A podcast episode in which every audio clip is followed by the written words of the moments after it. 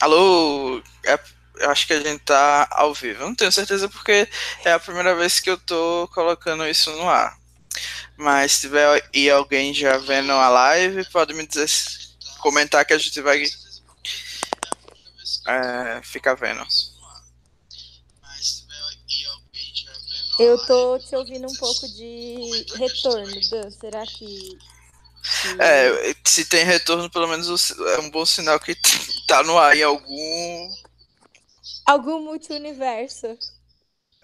É, deixa eu só descobrir onde é que tá no ar. Tá. Pronto. Ah, sucesso. Beleza. Oi, gente. Tava com saudades de vocês. É... Eu não tô. Faz acho que três semanas que eu apareci aqui pela última vez. E eu também não assisti o episódio. Eu tava com a vida corrida e eu vi todos os episódios agora. Vi desde o episódio da família até a reunion. Então foi tipo um jam pack de Survivor. E eu amei a temporada. Eu sei que essa temporada não foi popular, que saiu todo mundo estressado, puto. Mas eu e o Danilo estamos aqui para discordar, como sempre. E espero que pelo menos alguém concorde comigo. Ah, com certeza o pessoal vai concordar com você, ou se não concordar, vai fingir. e é isso, né? Tem, teve um episódio duplo da final pra gente comentar. Sim. Muita coisa aconteceu. A gente tinha muita gente esperando que o Rick fosse vencer. E acabou que a gente foi surpreendido com outra opção que todo mundo falava de brincadeira no começo dessa temporada. Ah, se o FB foi, foi voltar lá no UFC que ganhar. Bom, não foi tão drástico, mas foi quase isso, né, que acabou acontecendo. Sim, né? O F3 chegou no F3. Surpreendente. Pois é, para... e é assim, né? Eu... Depois acho que a gente vai comentar mais na frente sobre o que a gente achou de cada vencedor, mas eu já queria que quem estivesse ouvindo, se alguém já estiver ouvindo, comentasse aí o que achou do vencedor e tal, que no final a gente vai conversar sobre isso. Mas primeiro a gente vai falar justamente dessa prova da Edge of Extinction, que foi o que abriu o episódio, né? Essa que é a temática até da temporada. E eu queria saber assim, para quem você estava torcendo que voltasse e quem você ach, é, achava que ia voltar, se era a mesma pessoa ou não.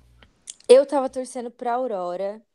É, eu achei que foi a decisão errada pro Gavin, pra Vicky e pra Lauren tirar a Aurora ali. Eu acho que eles tinham que ter colocado os votos deles na Julie. E eu gosto da. Assim, como eu falei para vocês, eu tô sentimental e, e tô assistindo Survivor de uma perspectiva completamente de entretenimento e de construção de personagem, sabe? É uma mudança de paradigma, assim. E eu acho que a Aurora é um personagem muito interessante. Eu, tipo, claro que ela cometeu erros, mas é, eu acho que ela não jogou tão mal assim, considerando é, as individualidades dela. E elas, quando ela saiu, eu acho que ela sempre tinha uma leitura do jogo muito assim dela mesma, né? Eu sentia que ela era pouco influenciada pelas outras pessoas na hora de tomar as decisões, apesar de que às vezes ela deveria se deixar influenciar porque ela não tomava as melhores decisões. E quando passou aquele episódio ali, tipo, de. E aí ela vira e fala: Meu, eu não acredito que vocês caíram nessa reverse psychology. Que a gente não sabe se eles caíram, porque não ficou claro no episódio se eles já iam votar na Aurora de qualquer jeito, ou se eles caíram ali pelo play do Rick. Parece que eles caíram do, eles fazem querer parecer que eles caíram no play do Rick, mas não dá para ter certeza. Mas de qualquer forma, não, não acho que foi a distância acertada tirar ela. E eu acho que para balancear a questão da Edge of Extinction, né? Tipo, tirar um pouco desse peso de a gente ter uma pessoa que não jogou vencendo, quanto mais próxima a pessoa tivesse do jogo, a pessoa que voltasse tivesse do jogo, eu acho que ia ser mais positivo no geral, por conta de que ela estava ali com a cabeça no jogo, ela era importante, e a presença dela, tipo, tinha relação na dinâmica. Então eu tava torcendo pra Aurora, porque eu gostava dela como personagem, porque eu achava que ela era forte, porque eu achava que tinha sido um erro tirar ela, e por conta de que ela fazia parte do jogo ainda, de uma forma ou de outra, de um jeito que a Rin e o Chris não faziam mais. É, eu também tava torcendo pra Aurora, mas não era a minha primeira opção. Eu achava que se a Rain voltasse ia ser maravilhoso, mesmo Sim, ela sim, tendo sim. sido FB. Eu acho Eu que ela também. foi a cara da Edge of Extinction a temporada inteira e eu amei que a produção realmente deu o valor que ela merecia. Mesmo ela sendo a primeira eliminada, ela tipo, foi um dos maiores nomes é, da season. Eu acho até que tipo, você tem sempre o DVD de Survival com seis caras. Eu acho que a Rin até merecia aparecer lá. Eu amei que o Jeff sempre ficou. É, falou com ela bastante durante a final e a reunião e usou lá as, as o dudes dela que ela sempre falava. Então achei que seria maravilhoso se ela voltasse. Mas o que acabou acontecendo foi que nenhuma das opções legais acabou voltando. Podia ser a Kelly, podia ser a Aubrey, podia ser até a própria Aurora, como você falou, seria maravilhoso. Eu acho que ela foi muito boa ali na reta final. Pena Sim. que ela foi apagada no começo e aí a gente não criou esse vínculo com ela logo de cara. Uhum. Mas acabou que foi o Chris que voltou. E em segundo lugar tava lá o Joey, que é um dos fan favorites da, do público em geral. Então, meio que ficou esse duelo entre os dois na final, mas a Aurora tava ali, pau a pau, né, também, quase a prova inteira com eles. Total, ela, ela foi a primeira a colocar uma das bolinhas, né? Então, tipo, ela tava em algum momento do, do challenge, pelo menos ela tava ali na frente. Assim, eu go gosto do Chris. Eu gosto do que o Chris representa e eu acho que ele deu um sabor é, interessante pra, pra Twist, pra Ed, porque a Rin, ela realmente, ela deu o tom da Ed e, na minha opinião, ela fez com que a Twist funcionasse. Eu concordo com você. Graças a Deus que, que o Jeff e a produção reconheceram isso, né? E eu acho que na edição eles reconheceram isso bastante também, porque toda pessoa que chegava, eles mostravam ela dando a bem-vinda, sabe? Eu reparei isso mais ainda nesse último episódio, porque quando o Ron chegou, a gente vê ela falando, oh, bem-vindo, tal. Aí depois, quando, tipo, o Rick volta, assim, é muito intenso o, o Rick, não. Alguém que é depois do Ron, a Aurora. Tipo, eu achei que eles deram essa qualidade de, tipo, como se fosse igual como a, quando a Cass foi a prefeita da Ponderosa, foi meio que a Rin foi ali a perfeita da, da Ed. Só que eu também acho que o Chris deu uma. É, ele deu características importantes para Ed, porque ele conseguiu, tipo, se reconstruir ali na edição. Tipo, ele tava. Ele veio para jogar para ser o alpha male e para tipo, ter uma história que a gente já viu várias vezes e que, tipo, já tá bom, sabe? Mas não, ele foi quebrado, ele, tipo, saiu no momento que era improvável que ele saísse, e ele teve que se reconstruir, tipo, a visão dele dele mesmo, e quando ele se abre, quando ele recebe, tipo, a notícia que ele não tá mais no jogo, e ele fala, cara, eu não considerei a possibilidade de perder. É uma pessoa completamente confiante, que entrou no jogo, tipo, muito seguro de si, e se quebrou ali na nossa frente na TV, e, e ele teve que passar isso publicamente. Tipo, eu acho isso muito intenso e, e, muito interessante de assistir. Tipo, como que, que o sonho das pessoas estava ali tirado delas e elas têm que passar pelaquela humilhação pública na frente de todo mundo, tipo, vestindo alguma cara forte, tentando, tipo, tirar o melhor proveito daquilo. Então, desde o começo eu gostei da história do Chris ali na, na Ed. E acho que, tipo, quando ele conseguiu voltar, ele jogou muito bem. Eu sei que, tipo, ele jogou só 13 dias e que, tipo, essa não é o propósito do jogo e que quebra um pouco alguns paradigmas que a gente tá acostumado, mas eu não achei de todo ruim, então eu não fiquei tão triste dele voltar. Não sendo nenhum dos quatro retornantes, eu já tô bem feliz, porque, tipo, só de ter uma final de novatos já mostra que a temporada foi muito boa.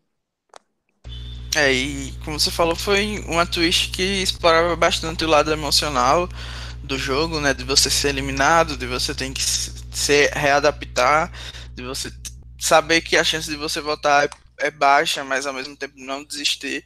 Então eu achei interessante que realmente teve seus lados positivos.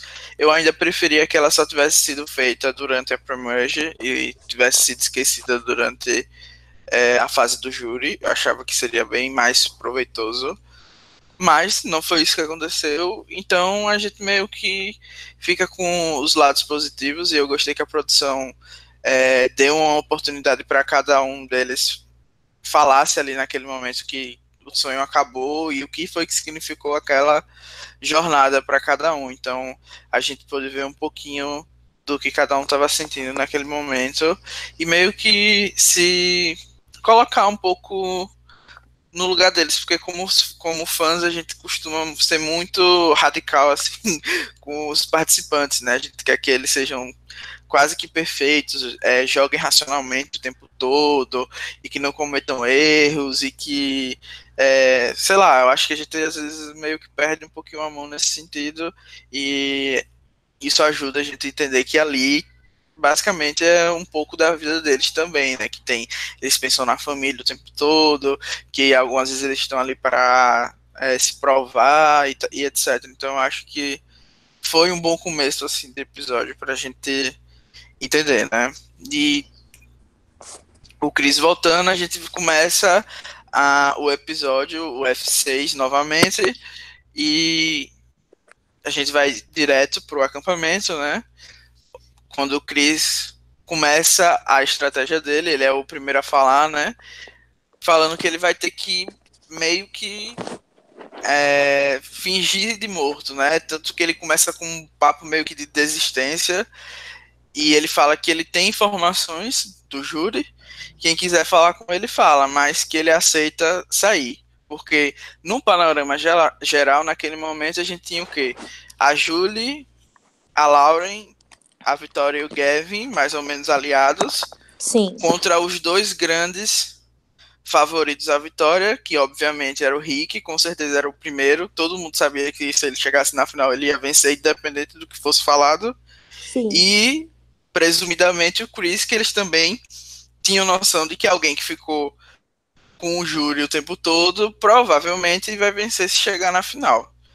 Então, tava muito difícil para um desses dois chegar na final, mas a gente, a gente sabe também que eles precisam basicamente vencer uma prova para chegar no F4. O Rick tinha um ídolo e o Chris tinha um ídolo. E aí é que tá a dificuldade de jogar esses dois conselhos, na minha opinião. Então, começando essa estratégia do Chris de meio que se fingir de morto, a vitória logo de cara disse que isso é balela, né? Porque obviamente a pessoa que lutou tanto para chegar aqui não vai chegar aqui e desistir. Então, mais uma vez a gente vê a Vitória tendo uma boa leitura do jogo. Então, o que, é que você achou desse, estratégia do Cris e o que é que você achou que ele, esses quatro deveriam ter feito? Eu gostei da estratégia do Cris. É, eu achei que ele ele chegou ali tipo sem ser muito arrogante, porque e o que era importante por conta do fato de que, querendo ou não, o povo devia estar tá meio puto que ele chegou ali do nada. Tipo, ah, é a minha casa, esse acampamento, eu tô aqui me matando tal.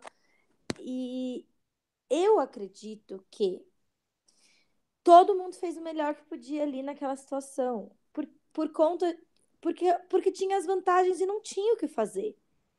É, é, não, eu, eu, não, eu não vejo como as pessoas poderiam ter jogado essa rodada de outro jeito.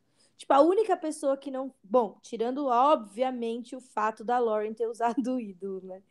Tipo, é. Eles deveriam ter votado todo mundo no Chris.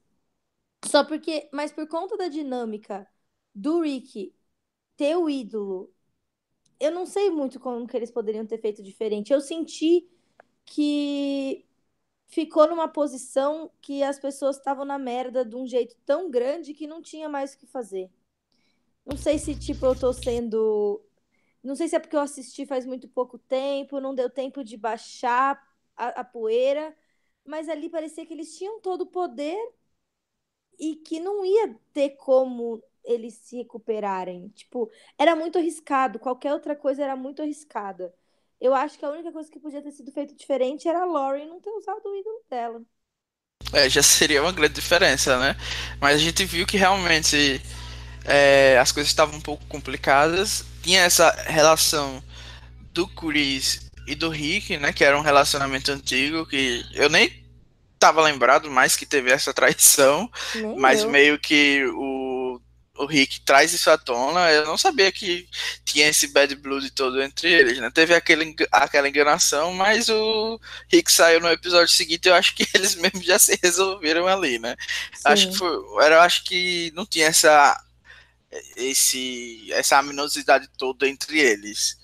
E o, outra parte importante que você falou aí foi que o Chris com, consegue convencer a Lauren que ela deveria usar o ídolo. E aí entra uma coisa que eu achei assim muito ruim dessa twist foi que eles, além de terem informações do júri, que eu acho isso muito é uma vantagem muito grande, porque uma das maiores partes do jogo é você ter uma leitura correta do júri para fazer as suas jogadas e enfim, o Chris era júri até aquele momento, então tipo ele tava com uma faca e o queijo na mão e ele meio que utiliza o relacionamento que a Lauren tinha com a Kelly para induzir ela a utilizar aquele ídolo. Então, Sim, assim, tipo, apesar de ter sido uma boa jogada, como você falou, é, eu acho que sem ele ter essa informação privilegiada, ele nunca ia conseguir fazer isso, sabe? Porque a Lauren conseguiu manter segredo até o momento e meio que se viu, se viu forçada a prometer aquilo para ele não vazar também, né? Que ela tinha um ídolo e meio que prejudicar o que a posição dela. Então, eu fiquei meio dividido nessa hora. Eu, eu concordo com você que é uma informação privilegiada. Concordo. Mas é tipo assim, nada no jogo é um poder tão forte. Tipo, ídolos não são, é, vantagem de extravoto não é, informação não é, porque tudo depende de como aquele, aquele jogador vai conseguir usar aquilo a favor dele. Se a Rin volta com essa informação, ele, ela não teria feito essa jogada. Tipo, a maioria das é, é, é, cada pessoa vai conseguir usar as vantagens que é, são dadas para ela de um jeito. Tipo, a Aubrey foi eliminada com um extra voto e um ídolo no bolso, porque ela não conseguiu ler o jogo corretamente e porque ela não conseguiu usar isso a sua vantagem, é, é, usar isso a seu favor. Tipo, quando você tem um ídolo e, por exemplo, se a gente for pensar lá atrás no Dirty 30, o Mike teve que se safar, tipo, o tempo inteiro com ídolo e vitória de imunidade. Ele nunca conseguiu usar essas circunstâncias que ele tinha nas mãos dele para influenciar os outros jogadores, para fazer algum vínculo, para trocar favores, para ter tipo qualquer mínima é, mínimo capital de estratégia ou capital social. Ele, ele não conseguiu fazer isso. E já, tipo, o Rick e o Chris, com as vantagens que eles foram encontrando, eles foram conseguindo é, não só jogar aquilo no, no, F, no, no Tribal, mas também manipular as pessoas através das vantagens deles para conseguir, tipo, com que as coisas fossem se encaminhando do jeito que eles queriam. Então, apesar de que é uma vantagem excessiva, tudo depende da forma como a pessoa usa. Ele tinha aquele ídolo que ele tinha que dividir em dois. Ele tinha que escolher a pessoa certa para dar o ídolo e o momento certo para dar e a abordagem. E, tipo, ele tinha essa informação, mas com quem ele vai dividir, e como, e como que ele vai usar, e o que, que ele quer tirar dessa informação.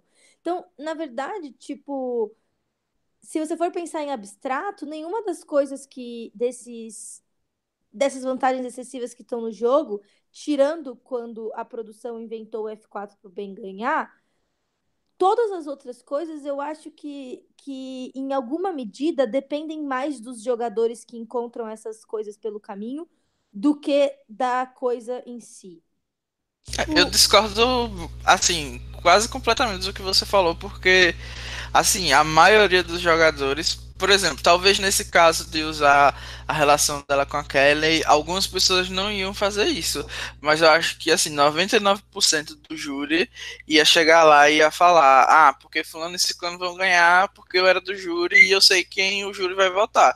Eu acho que só isso em si é um peso muito grande, e de fato é o que faz a vitória se tornar alvo nesse, é, nesse episódio, que para mim também é outra coisa muito é, injusta com ela, porque até o momento ela estava completamente under the radar, e segundo o próprio Chris, ela era a maior é, ameaça do, entre eles, tirando o Rick. Então, assim, sem essa twist, a Vitória poderia muito bem chegar no F3. Provavelmente ela ia chegar. Tipo, eu não via porque ela ia ser alvo. Provavelmente a Lauren ia ser alvo depois que o Rick saísse. Sim. E, ou então a própria Julie, Julie ia sair com eles dividindo o voto. Então, tipo, essa só essa informação que eu acho que todo júri iria utilizar, mesmo que fosse mentira, tipo, vamos dizer que a Vitória não era a favorita. Eu acho que quem quer que voltasse da Edge of Extinction ia falar, ah, o Gavin é o favorito.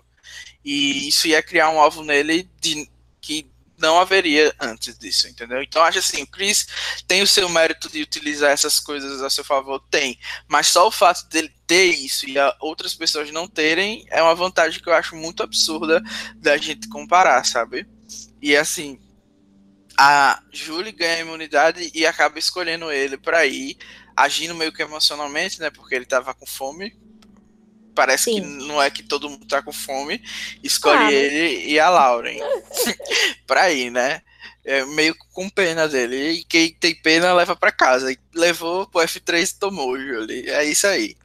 E acaba que com essa escolha, ela meio que é, eles meio que conversam lá com a Lauren e fica meio aberta a possibilidade de eles voltarem na vitória, justamente pelo que eu falei aqui, que ela era a favorita da VC e, tipo, acho que nem a gente que tava vendo o programa editado tinha noção disso, entendeu? Não, ela era minha favorita e ela era a favorita de muita gente com quem eu conversei. Assim, a gente que tá, é fã e acompanha faz tempo, a gente consegue ver claramente os méritos do que ela estava fazendo, independente da edição tá mostrando pra gente. Tipo, alguns tipos de características são mais difíceis de ver, mas como ela fez jogadas mais agressivas e a gente conseguiu ver como ela pensava em alguns momentos cruciais, dava para saber que ela era uma jogadora que sabia o que estava fazendo. Então, tipo, eu realmente faz desde sempre que eu tô dizendo aqui que a, que a Vitória é minha jogadora favorita, que eu acho que ela tá jogando melhor. E eu acho mesmo, tipo, ela, na minha opinião, foi é, a jogadora mais balanceada, a que cometeu menos erros e que é a que estava fazendo uma estratégia mais deliberada. Eu realmente gostei muito do jogo da Vitória e vendo por essa perspectiva que você falou de que ela não seria um alvo, que o jogo dela, que foi até aquele momento certeiro, só é, é, ela só perdeu por conta de uma circunstância muito extra, tipo, teria dado certo aquela jogada dela em quase qualquer outra temporada e só não deu certo por conta dessa twist específica. Você tem razão, é tipo um poder muito forte, mas assim, é aquele negócio de que a, a twist não tá não tá é, é, é não tá sendo julgada, né? É difícil, tipo, a gente tem que tentar é, para mim é muito difícil assim. Ou a gente vai falar, ó, a twist é uma bosta e aí a gente precisa desconsiderar as jogadas individuais porque elas nasceram da twist. Ou a gente vai tentar desconsiderar a twist um pouquinho e dar e, e olhar, tipo, considerando que essa era a regra do jogo, qual que quais que foram as coisas que cada um fez. Tipo, para mim é muito difícil analisar a, os jogadores e as jogadas meio que tipo ligando a twist, tipo on and off, sabe? Então, eu acho que, que a Vitória foi a melhor jogadora da temporada. Eu acho que ela foi melhor que o Rick. É, eu acho que, que a jogada o jeito que ela jogou daria certo em mais números de temporadas, acho que ela cometeu menos erros. Concordo com você que sem a twist da Ed, ela provavelmente teria conseguido chegar no F3, ela tava fazendo tudo certo, mas tipo, a twist tava aí, sabe? E, e eu já passei por isso é, jogando, e então eu concordo com, com todos os fãs que estão putos, eu concordo com você no geral, tipo, eu também penso assim, né? Tipo, você não pode se defender contra uma coisa que tem essa magnitude. Só que ao mesmo tempo, tipo, essa é a regra agora. Tem essa regra no jogo. E aí? Sabe? O que, que vai ser feito? Então, eu não sei, eu tô muito dividida. É, eu acho sim que a produção poderia ter colocado uma regra que quem votasse não poderia ficar falando do que é que o júri ia fazer, porque o júri não pode chegar também no conselho tribal e falar, né? Eles não são. A regra é depois que você é eliminado, você não pode falar mais nada. Então eu acho que ele seria importante que ele voltasse sem essas informações e principalmente sem esse ídolo na bolsa dele. Não, porque... eu achei o ídolo, eu achei o ídolo excessivo.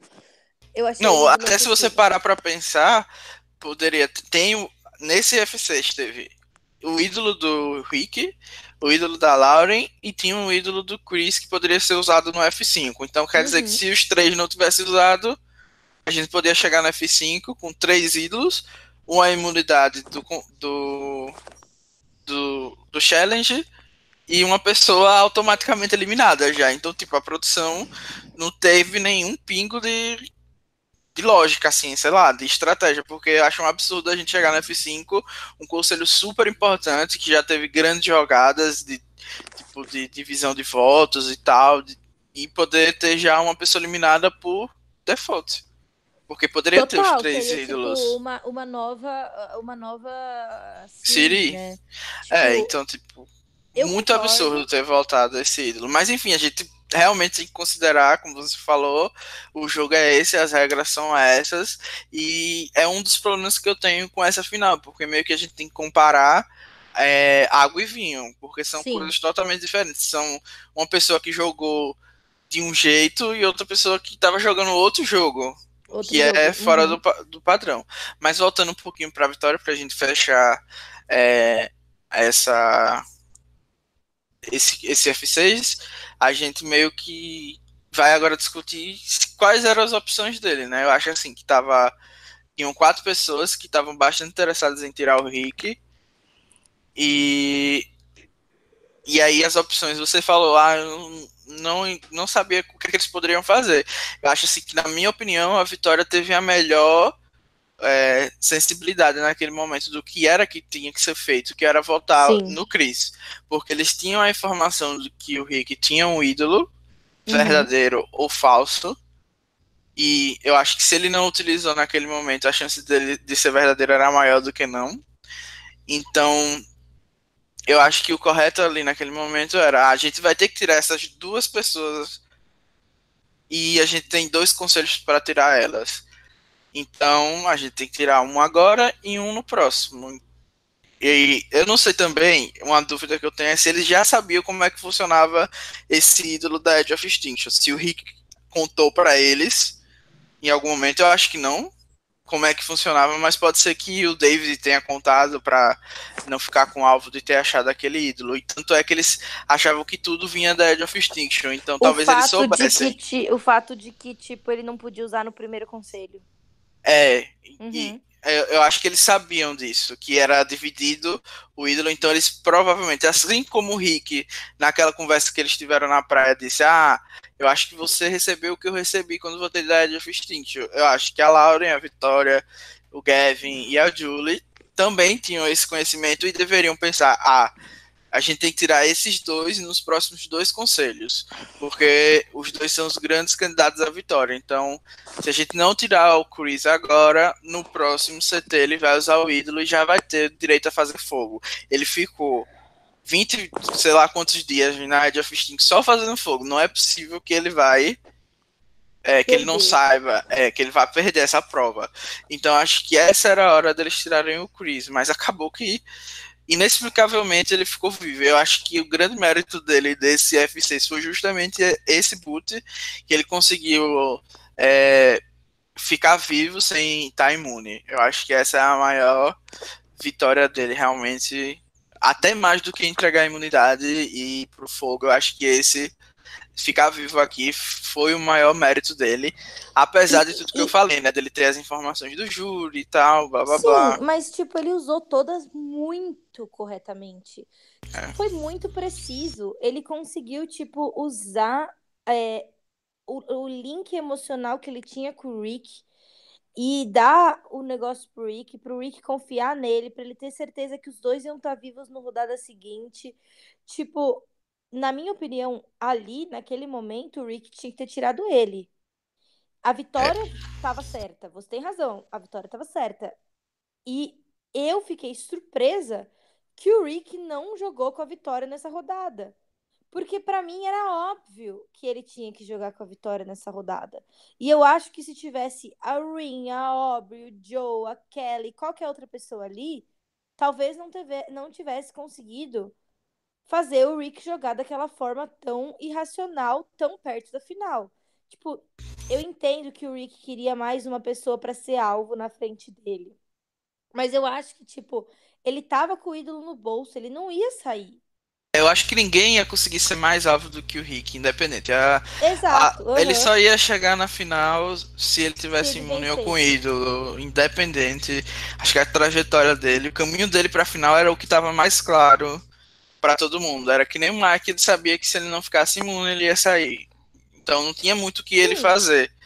Então acho assim que a gente vai discutir isso mais no próximo, mas acabou que a votação foi o Rick e o Chris na vitória Uhum. É, a Lauren acabou usando esse ídolo que a gente nem falou muito, mas obviamente foi uma jogada muito. Sei lá, não tem como explicar. A própria Lauren admite que foi uma burrice, né? Várias não, vezes é, durante é, o episódio. ela caiu e bateu a cabeça e teve um apagão, não faz sentido nenhum. É, foi muito miqueira esse, esse ídolo, sabe? Tanta é, quando ela achou, teve até VT de Kelly Wolf, a gente achou que ela ia usar muito bem e acabou que não. Foi uma piada, uma das maiores piadas da, da temporada, esse uso no ídolo do Chris. E eu não entendi porque ela votou no Rick, a Julie votou no Rick, o Gavin votou no Rick. A Vitória devia estar falando que ia votar no Rick também. De onde ela achou que ia vir esses votos da, pro Chris, entendeu? Exato, eu achei. Porque eu não eu entendi não... isso. Não faz sentido, porque, tipo, se ela tava na aliança majoritária, ela, ela tava entre duas alianças. Ela sabia em quem as duas alianças iam votar. Ela sabia que os meninos iam votar na Vitória e que, que, e que as meninas e o Gavin iam votar no Rick. Por que caralhos ela usou o ídolo dela no Chris? Tipo, primeiro que usar o ídolo dela no Chris, se ele fosse receber votos, ia ser ridículo. Porque, tipo, não era para ela salvar ele, porque ele devia sair, e eu acho é. que você também concorda com isso. Mas segundo, ele nem tinha votos. Como que ela não conseguiu ler o jogo bem o suficiente para saber que ele não tinha votos? Foi bizarro. É, eu achei que a Lauren acreditava que a votação ia ser todo mundo no Rick, menos o voto do Rick. Que aí o Rick ia escolher quem ia sair. E teoricamente ele ia escolher o Chris. Mas assim, era a Lauren. Olha só, o que ela, ela, ela ia usar o ídolo dela para o Chris não sair. Ia ter um revolt. E aí, quem ia sair nesse revolt? Tipo, tava combinado, ela podia sair, né? Ela tinha ter três opções. Tinha risco dela sair. Então ela tava usando um ídolo para outra pessoa ficar. Não, e para uma pessoa que na, na rodada seguinte era o alvo dela. É, e tipo, além disso, tinha o fato de que eles, eles deveriam ter ideia de que eles teriam um ídolo, né? O, o Chris tinha um ídolo, metade do ídolo, que deu para alguém e não deu pra Lauren. Ela sabia que não tava com ela, então o Rick tá trabalhando com outra pessoa. Sim. Eu não sei, tipo, são tantas coisas erradas nesse, nesse uso desse ídolo. E, tipo, a, se ela não saísse, ela poderia estar garantida no F4. Total, não. A Lauren, assim, nunca vi. Foi a pior jogada que eu já vi em Survivor. É, e, e isso meio que dá munição pro que você falou, né? Que tem gente que tem vantagem e não sabe usar a vantagem. Exato, e tipo assim, ela não é uma pessoa burra, ela jogou bem até agora, ela conseguiu criar esse laço escondido com a Julie que foi útil para ela, que foi importante. Ela, tipo, conseguiu não ser o alvo em, em, situações importantes. Outra coisa, ela conseguiu ter leitura de jogo para não usar o ídolo dela inutilmente várias vezes quando ela estava no fórum. Então a gente sabe que ela não é uma pessoa burra e que ela não é tipo uma jogadora completamente descartável. Não, ela tem leitura de jogo, ela tem iniciativa, ela achou o ídolo, ela tipo não jogou mal a temporada. Ela ela conseguiu laços sociais fortes, ela for, ela é forte em provas, então, tipo, no geral, ela é uma boa jogadora. Mas, tipo, por isso que eu dou tanto crédito pro Chris. Tipo, a manipulação emocional não é uma coisa fácil de fazer. Tipo, pra mim, por exemplo, quando eu tô tentando jogar, eu sou uma pessoa racional, eu tento convencer as pessoas pela racionalidade. E é muito mais difícil. Tipo, o que, o que costuma funcionar melhor é convencer as pessoas pelo emocional. Tipo, a maioria das pessoas responde melhor a esse tipo de abordagem. E é uma abordagem extremamente difícil. E, tipo assim, você chega num ambiente com pessoas que você mal conhece. Tinha pessoas ali que o Chris nunca tinha conversado, tipo a Julie e... e... A Julie e a Aurora. Não, quando ele voltou, a Aurora já não estava mais lá. Quem era a outra pessoa? Julie Gavin, Gavin. e Vitória nunca é, tinham conversado com o Chris. Com ele. Então ele chegou ali naquele ambiente de uma duas pessoas que traíram ele para sair, votaram nele para sair. Três pessoas com quem ele nunca tinha falado. Ele devia estar com a confiança abalada do fato de que ele passou pelaquela experiência de perder.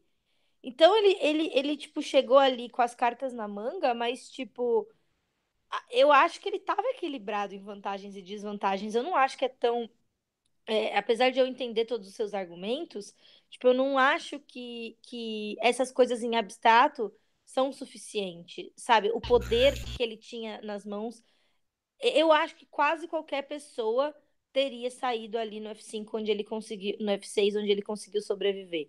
Então... Eu acho que então outra coisa importante também é que a gente também esquece de que eles estavam lá 24 horas sem fazer nada, então eles poderiam eles tinham muito tempo para pensar no que iam fazer quando chegasse lá.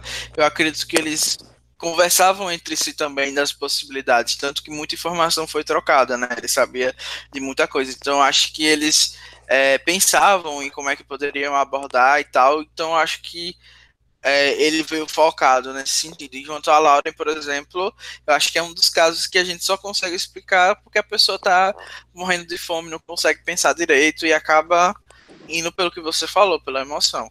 E Sim. quem pagou o pato foi a Vitória, que saiu, e eu acho que ela era, seria uma vencedora espetacular para essa temporada, porque a gente ia ter uma edição diferente completamente, que ela seria mais foco, e seria alguém que ia ganhar com um jogo muito melhor do que as opções que a gente tinha. E Total. aí eu vou, vou ter, ver aqui, ler os comentários. É, o, o Dramaticamente Miguel falou que sofrem, que eu vou ler do contrário, tipo, dos mais recentes para os mais antigos. Então, tá o Dramaticamente Miguel falou que sofreu, que a Lauren jogou péssimo na finale. O Léo Lopes falou que toda a season pode ser resumida ao episódio final, toda a trajetória. O gameplay não valeu de nada porque o vencedor jogou apenas 10 dias. O Felipe Bonomi falou, porém acho que poderia ter uma twist na decisão de ir para Ed. Por exemplo, se você for para Ed, perde o direito de ser jurado. Não ia ter jurado nenhum, então, no programa. Dramaticamente, Miguel falou, exato, Bonomi, porque o Bonomi comentou que Survival é um jogo de conhecimento. Proibir de usar informação, acho que seria um erro. É, é, pode até ser um erro, mas eu acho que é uma informação que as pessoas não tinham acesso no jogo. Então, eu acho que é correto ser um jogo de informação enquanto todo mundo tá no mesmo, no mesmo pé de igualdade.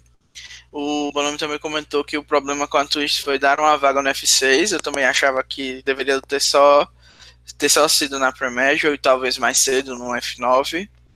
O retorno do Rick na Major fez muito bem o jogo, deixou ele muito dinâmico. Já no F6, é como o Danilo falou.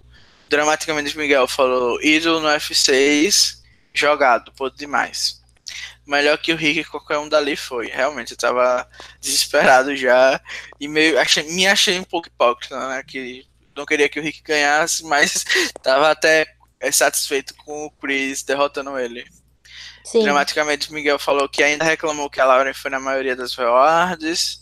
É, o Rick foi muito chato, acho que a gente não falou isso, mas o Rick tava muito reclamão quando a Julie escolheu ah, mas eu, eu tive empatia por ele, gente. Não, eu também tipo... tive, mas eu acho que não, Nunca foi sobre quem tá com mais fome, entendeu? Tipo, não, sempre... mas é que a pessoa tá se sentindo sozinha. Ele ficou sozinho por semanas ali, tipo, no bórum completamente. E aí ele, tipo, fez uma jogada que, na cabeça dele, ele salvou a Julie no conselho anterior e ela não chamou ele. Eu, tipo, é uma questão que é, eu não sei, eu, eu tô conseguindo ter muita mais empatia. Tipo, eu tô. Acho que eu tô ficando velha, gente. Porque É, eu via esse jogo, tipo, eu odiava. Quando eu comecei a assistir, eu tinha é, 21. E, tipo, eu assistia e eu pensava que eu não queria nem ver a visita da família. Eu achava um saco. Agora eu choro toda a visita da família. Tipo, agora eu não sei, eu enxergo o jogo de uma perspectiva muito mais humana.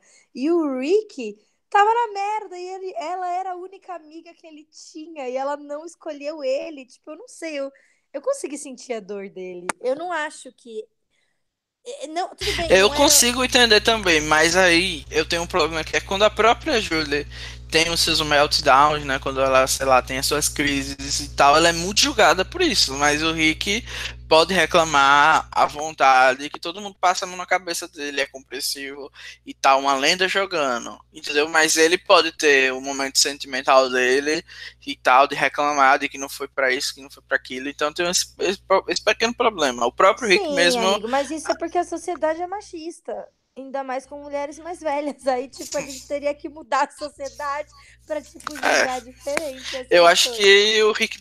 Eu acho que assim, a gente não deveria ter. É, tá passando a mão na cabeça dele, porque realmente foi um jogo estratégico ali. A gente sabe que ele não salvou o Júlio coisa nenhuma. O próprio deve saber, a Júlio deve saber, o Gavin deve Todo mundo ali sabe que ele não salvou ninguém. Então, tem isso. Mas assim, sinto pena, sinto, mas é isso, né? Todo mundo ali tá com fome. A, a Aurora, por exemplo, ficou com fome ali e foi bola para frente. Ela reclamou ali um pouquinho e não foi nenhuma reclamação, foi disso, ah, eu entendo e pronto. E não Sim. ficou bira. E o Rick ficou. Enfim. O dramaticamente Miguel também comentou: Vitória ano DR perfeita teve um gameplay linear na season inteira, sempre estando por trás dos blinds. É, a Vitória era uma das minhas favoritas para vencer, mas eu não acreditava nem pro segundo que ela ia ganhar. Dramaticamente, Miguel comentou que não lembra, mas certamente em setembro. Estou falando sobre a próxima temporada. Uhum. Também não sei quando é. E ele tá conversando com o Gustavo. Dramaticamente, Miguel Clauren sendo manipulada no plano do Chris, vai Eric e Micronésia. Foi deplorável. É, é quase que a mesma coisa, né? Se a gente for parar pra pensar. Só, ela só não saiu no mesmo episódio. Mas tinha a possibilidade de sair. Guardou a porra do ídolo assim inteira e depois jogar fora desse jeito. E Sim. no mais é isso. O, o Gustavo Ferreira falou que o Chris é flop. No desafio da Joed gritou pra, na casa dele pra que ele voltar e quebrou a cara.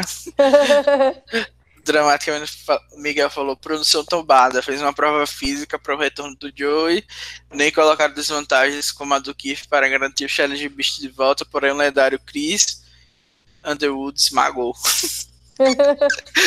pois é, o Chris esmagou dois favorites na mesma finale.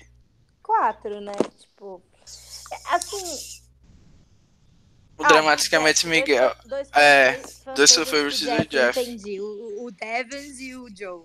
Isso. E o dramaticamente Miguel falou que o que vocês acham sobre o Chris ter jogado o Target na vitória, dizendo que o Júlio estava dele nela. A gente já comentou sobre isso. E enquanto eu lia os comentários. É... Acho que não teve nenhum comentário, não, enquanto eu li. Então é isso. A gente agora vai comentar do F5, que nesse momento a gente já sabia que ou o Rick ou o Chris iria para a prova de fogo, né? Sim. Que tem agora essa maldita twist, sempre. Sim, não, assim, para começo de conversa foi muito anticlimático, porque a gente já sabia que nem o Chris nem o Rick iam sair, né? É, porque é, assim que começou o episódio. Não deviam estar, porque não deviam ter é. colocado um ídolo de volta no F5 e não deviam ter dado um ídolo de bandeja pro Chris quando ele voltou pro jogo, né? Então. É, e falando de ídolo, como você falou, o Rick encontrou nos primeiros cinco minutos do F5, ele encontrou esse ídolo e não fez só isso, né? Ele criou dois fake idols com o que já tinha Sim. de antes, com o papel e tal, e colocou para enganar a Julia e a Lauren. E aí vem um gran, uma grande hipocrisia, na minha opinião desse episódio. Total, eu não tinha Porque o Rick passou por uma situação parecida na temporada quando o Joey, o Joey não, o Ron, o Ron. deu é, a vantagem para ele que não valia mais que ele tinha e ele fez um showzaço no conselho. que queriam fazer ele passar vergonha na frente da família e tal. E a família da Julie e a família da Lauren. E outra coisa, não acaba por aí a hipocrisia. Muitas pessoas comentaram, o próprio Stephen comentou no Twitter enquanto passava que o Rick fazendo dois fake idols para enganar a Julia Lauren tem musiquinha de graça na edição, né? De momento cômico. Uhum. Mas a Angelina fazendo a mesma coisa com a Alison tem música de vilão. E todo mundo joga pedra. Caralho, eu não reparei. Nossa, Dani, você tem toda a razão. Você tá coberto de razão. Tipo, é isso. É isso. Você tem. Nossa, eu tô, tipo, até em choque agora, porque eu não percebi. Eu sou muito facilmente manipulada pela edição. Eu sempre fui. Tipo, durante muito. Não, é verdade. Durante muitos anos eu assisti Survivor sozinha na minha casa. É, eu vi todas as temporadas. É, eu nunca tive. Eu nunca fui muito da internet, eu não tinha amigos na internet, eu nunca entrei em fórum, em site, em nada. Nunca. Então, eu, tipo, só tinha eu e às vezes o meu irmão que assistia comigo para comentar Survivor. Tanto é que eu tive que fazer uma amiga minha começar a assistir para eu ter com quem falar. Eu assistia e eu sempre torcia para quem a edição queria que eu torcesse. Quando eu conheci o mundo do Survivor Online e, e, e os fãs e outras pessoas que, que debatiam Survivor e, e, e, gostavam daquilo com a mesma intensidade que eu, eu vi que, tipo, os meus favoritos, ninguém gostava. Tipo, todos os, os meninos, o pessoal do Survivor Online, é, tem, são fãs de pessoas que eu, tipo, caguei, sabe? Tipo, eu nunca... É, eu sempre, tipo, me deixei levar pelo programa. Sempre a pessoa que eles me mostravam na edição como sendo a pessoa que estava jogando melhor, eu acreditava. E eu ainda, tipo, tenho essa tendência. É, eu sempre gosto do Male, eu sempre acabo torcendo pelas pessoas que, tipo, a produção estão ali vendendo pra gente, tipo, como o melhor jogador. Eu acho que até nessa temporada e na temporada passada foi, tipo, foram é, exceções, porque eu tava torcendo pela Kara e pela Vicky, porque, tipo, minha perspectiva de jogo mudou bastante nos últimos anos. Mas é total isso, tipo, e, e se a gente que tá aqui prestando atenção na edição, é, realmente olhando quem que tá fazendo o quê, tentando discutir estratégico e socialmente o posicionamento de cada um, se a gente deixa passar essas coisas, tipo, imagina, tipo, o público que tá assistindo em casa. Tipo, como que as pessoas não vão, tipo, vangloriar uns e, tipo, vilanizar outros? E, tipo, quanto que isso é relevante para a sociedade, sabe? Eu entendo que é um programa de TV, é uma questão de valor de entretenimento, mas eu acho que, tipo, você tem muita razão. E eu acho que isso é muito importante de, de ser ponderado. E eu realmente passou por mim. Eu não, eu não achei. Quando o Rick falou aquilo, eu não achei que ele estava errado. Porque, de fato, é, é, é pesado. Eu, eu concordo com ele. Tipo, é pesado. Mas ele fez a mesma coisa e ele não viu essa característica. E mais ainda a questão da edição. Então, tipo, nossa. Não, e tipo, ele tava rindo delas. Sim. Porque o Ron e a Julie ambos estavam se sentindo culpados, mas fizeram isso como uma jogada que não envolvia o emocional, que era só para ele não procurar ídolos. Total. E ok, ele fazer os dois ídolos e esconder para evitar que elas é, encontrassem, eu acho certo, assim como eu achei o que o Ron fez correto também. Não uhum. tinha nada demais, não era para fazer a família de ninguém ter vergonha e blá blá blá blá blá mas ele tava rindo das duas o tempo todo, sabe, com o Chris e tal. Então eu achei que ele foi até mais baixo do que o Ron e a Julie. Total. E assim, foi. É como você falou, eu também na hora não tinha pensado nisso, só foi depois que eu fui olhando as opiniões de outras pessoas. O próprio Stephen comentou muito bem é, sobre isso e outras coisas da final.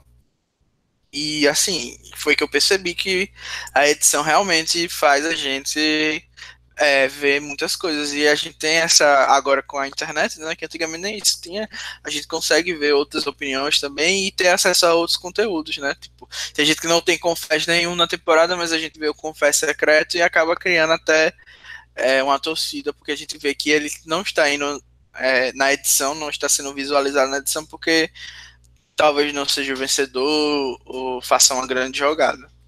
Sim. E a gente vai para uma das coisas, depois que o Rick encontrou o ídolo, que eu acho que esse episódio mais ou menos é basicamente do Rick, né? As jogadas. A outra jogadas foram do Chris, e nessa aqui eu acho que o Rick teve muita é, importância, tanto porque ele ganhou a imunidade, mas porque ele decidiu devolver a metade do ídolo para Chris.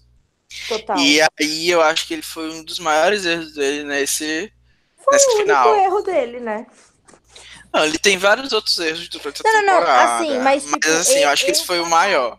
É, foi o erro fatal dele, porque, como a gente falou no começo, eu acho que tava bem claro que ele só ia chegar na final se ele ficasse imune em todos os CTs. Sim. O próprio Chris deixou bem claro que ele tava junto com ele até o F4. Uhum. E depois disso, obviamente, é, era cada um por si, né? Tanto que ele fala, ah, se eu sair, eu vou torcer para você ganhar. Mas ele em nenhum momento falou, ah, eu, eu vou desistir para você vencer. Sim. E eu acho que, que o Rick meio que se deixou levar ali pela emoção de enganar o pessoal, de dessas três pessoas que estavam desde o começo contra ele sempre, é, desde o voto da Aurora, deixando bem claro que ele é o próximo, ele é o próximo, ele é o próximo. Então, acho que ele se pegou nesse momento, ah, eu estou imune e agora eu posso ter minha vingança e acabou tirando do objetivo maior que era chegar na final. E aí ele com, dando esse ídolo, essa metade do ídolo pro Chris, ele consegue ao mesmo tempo levar uma pessoa que é muito boa em provas, Sim. tanto que ganhou essa volta da Edge of Extinction para o F4, ou seja, ele pode ganhar a imunidade e botar você para fazer o fogo. E aí é Total. é 50% de chance de você sair. Ou ele não ganha a imunidade e eu posso perder a imunidade e nós dois vamos pro fogo na maioria das vezes. Porque eu acho que o Gavin, mesmo ele tendo feito o acordo que a gente vai comentar, ia botar os dois para fazer o fogo. A Julia ia fazer a mesma coisa. E, e a Lauren também. E a Lauren também, se conseguisse a imunidade. Então acho que essa jogada foi terrível. É muito duro você não devolver. É, não é uma coisa legal, assim. Eu ia ficar me sentindo mal, principalmente porque o Rick dependeu do David também, em certo momento ele deve saber como é ficar na mão de outra pessoa, né? Com, com isso. Então, assim, ele provavelmente ia perder o voto do Chris se, chegasse, se ele chegasse na final e tivesse feito isso com ele. Ia, mas é isso, né? Às vezes é o preço que se paga, a gente tem que é, sujar a mão de sangue para conseguir ir para final. Eu acho que essa jogada foi definitivamente horrorosa para ele. Foi basicamente a mesma coisa que a Lauren fez no passado. Total, não, ele é, foi, foi tudo errado, tudo que eu concordo 100% com tudo que você falou. Tipo, eu sei que a gente gosta de discordar aqui, né? Mas infelizmente não vai dar porque ele errou em tudo. A decisão dele foi errada, não tem como salvar. E, e, e assim, uma, um, uma camada extra de decisão errada que ele tomou, na minha opinião, foi já que o Chris, já que ele ia devolver o ídolo pro Chris, na minha opinião, ele tinha que ter tirado o Gavin. Porque se o Chris não vencesse a imunidade, quem ia vencer provavelmente era o Gavin. Porque, assim, contra ele, né? Eles eram os três maiores challenge beasts ali. Claro que a gente chegou no F5 que todo mundo tinha pelo menos vencido uma imunidade, né? Tipo, a Julie vencer dois, a. a, a Acho que só a Lauren não venceu. Não a lembro dela ter vencido. Sim. Ela foi a primeira a vencer, ela venceu a primeira imunidade da fase individual. Não, acho que foi a Aurora, não. Foi a Julie que venceu a primeira. A Julie chegou vencendo duas imunidades. Ela venceu a primeira e a do F6. Mas eu acho que a Lauren venceu pelo menos uma. Eu não sei se eu tô louca, mas eu acho. Mas de qualquer forma, eu acho que o Gavin era a maior ameaça ali depois do Chris. Já que ele salvou o Chris, ele deveria ter tirado o Gavin. É a não, minha eu, opinião. Eu acho que, em termos de prova, realmente, o Gavin era quem é, era mais, maior ameaça, mas eu acho que o Chris é, ele estava priorizando as ameaças de júri, e eu acho que a Lauren era até mais, mais ameaça do que o do que, que o Gavin. Acho que o Gavin, a Julia era totalmente a Gold da temporada, né? Todo mundo sabia Sim. que ela não ia vencer, não ia ter votos, mas é aquela coisa, né? O Gold tira a vaga de alguma pessoa, então ela tava meio garantida no F3 já. E aí sobrava o Gavin e a Lauren para escolher. E assim, eu acho que a Lauren realmente tinha mais chance de ganhar porque ela tinha toda uma trajetória de underdog que não foi explorada na temporada, mas que com certeza deveria ser pauta no júri. E seria se ela tivesse chegado na final. É. Teria sido E explorada pela edição, né? teria sido bem explorado. Acho que ela teria até mais destaque do que a própria Kelly. Seria mais ou menos como foi o Rick e o David. E o Rick tinha muito mais destaque que o David. E é, a- eu tô olhando aqui na Wiki e a, a Lauren não ganhou imunidades. A Julie ganhou duas. Não, a Julie não ganhou. A Julie não tinha ganhado uma prova, meu Deus. A Julie Ah. ganhou duas provas. É, a Julie ganhou a primeira prova da Merge e uma prova no. Ela ganhou A prova do F5. F6. É, seis. Então ela ganhou duas. O Gavin ganhou duas provas também. E o Rick ganhou uma, Quatro. duas, três, quatro provas, né? Com a dessa, desse episódio. E como ele ganhou essa prova, ele tinha um ídolo a mais para decidir o que, é que ele ia fazer, né? Uma opção era levar para casa, que eu acho que era o que eu ia fazer, Eu também. da, da posição dele. Ah, porque É, não fazia diferença. Ele é. não tinha os votos pra escolher quem ia sair. Não, ele só usou isso pra ter mais e- um show off. É, eu acho que vale a pena fazer esse acordo pra tentar ir pra final, vale, mas eu ia pensar, ninguém vai. Eu ia estar certo desde do, daquela reboot da Aurora que ninguém ia me levar pra final se tivesse opção. Então eu acho que eu ia levar pra casa mesmo. Mas ok, Eu ele fez o não, acordo eu- com o Gavi e foi bom. Eu ia tentar.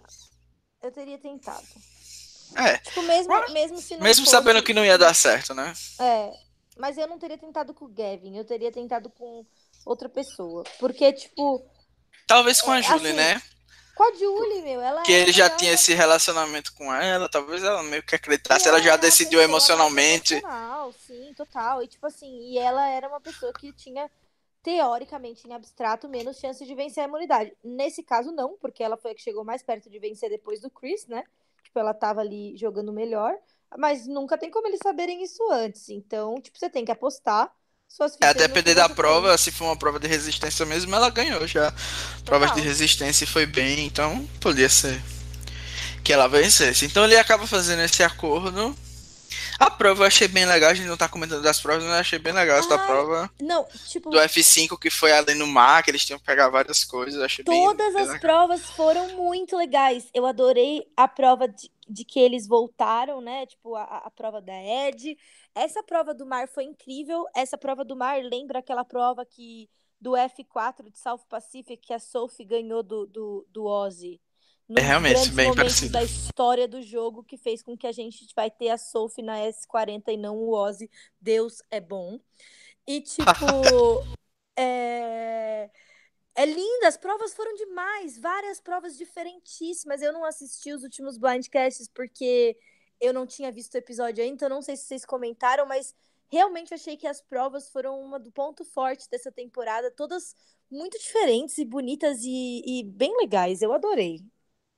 É, e eu também achei bem legal. A última prova eu achei que poderia ter sido melhor, mas ainda assim foi legal. A gente vai- vai comentar, né? Eu acho. E acaba que na decisão do voto, meio que o Chris e o Rick vão decidir quem é, porque os dois sabem que os dois estão imunes.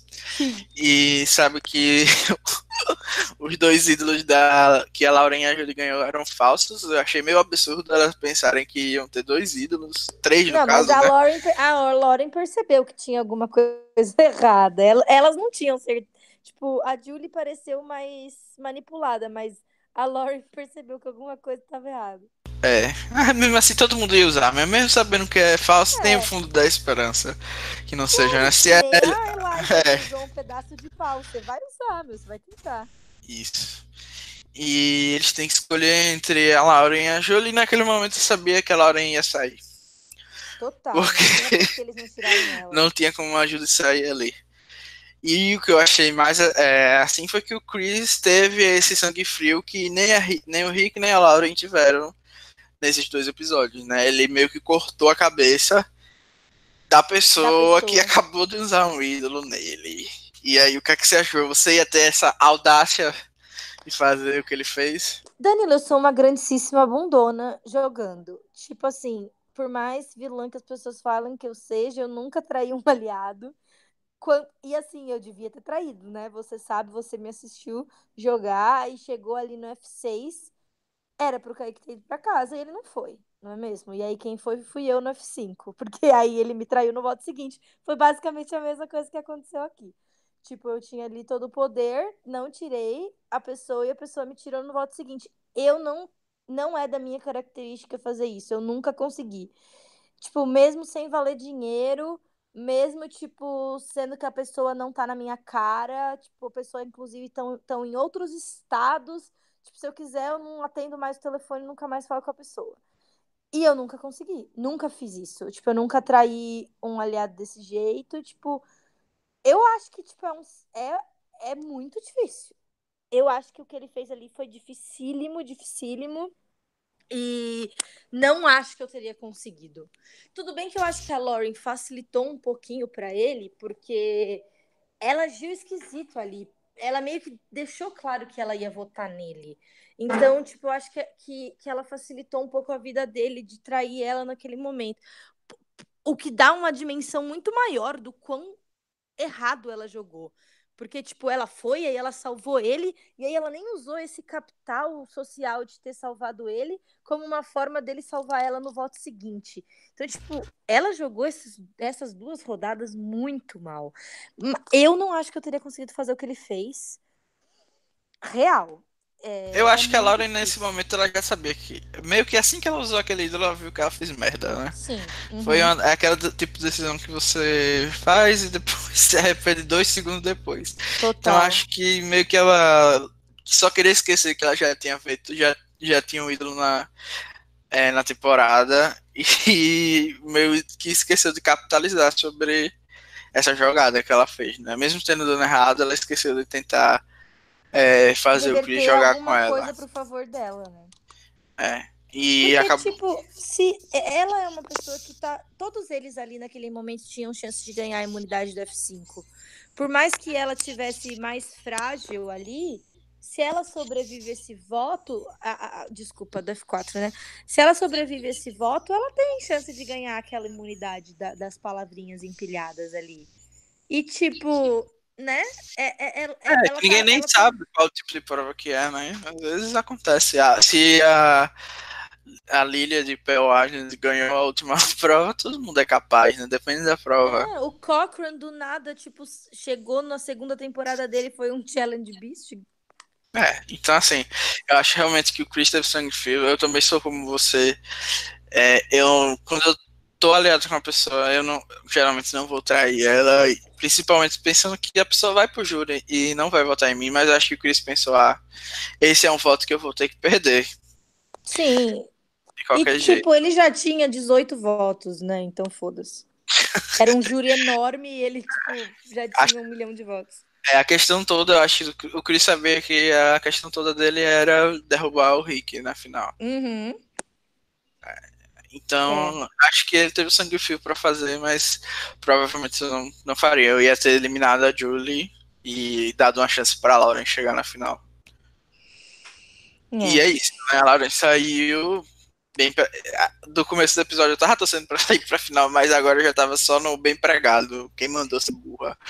Exato, não, eu tava assim também. Eu, eu, eu sou sensível normalmente, eu tenho dó das pessoas e tudo mais, mas é, é foi uma burrice num nível tão alto. É a mesma coisa quando o Wu leva o Tony pra final.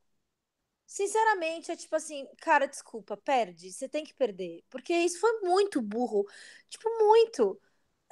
Eu fiquei, eu fiquei com vergonha de ter torcido pra ela tanto tempo. Eu senti que ela me decepcionou e, tipo, decepcionou todas as mulheres que estavam em casa, tipo a Lauren estragou a temporada. É, a gente tem que ser sincero e falar que depois da produção, aquelas brincando, brincando, tirando a produção, quem estragou a temporada foi a Lauren.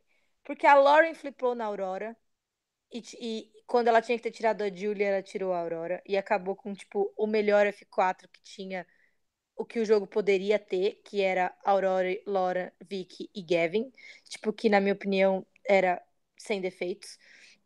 Depois, depois que ela fez isso, ela usou o ídolo dela para salvar uma pessoa que não precisava ser salva. se colocou em risco, não usou esse negócio para reverter para o cara manter ela no jogo. Tipo, a gente teve a final bosta que a gente teve por conta do monte de bosta de erro que a Lauren cometeu. Pois é, e assim, é isso, né? No UFC a pessoa fazer erros tão grandes assim vai acabar se voltando contra ela, querendo ou não.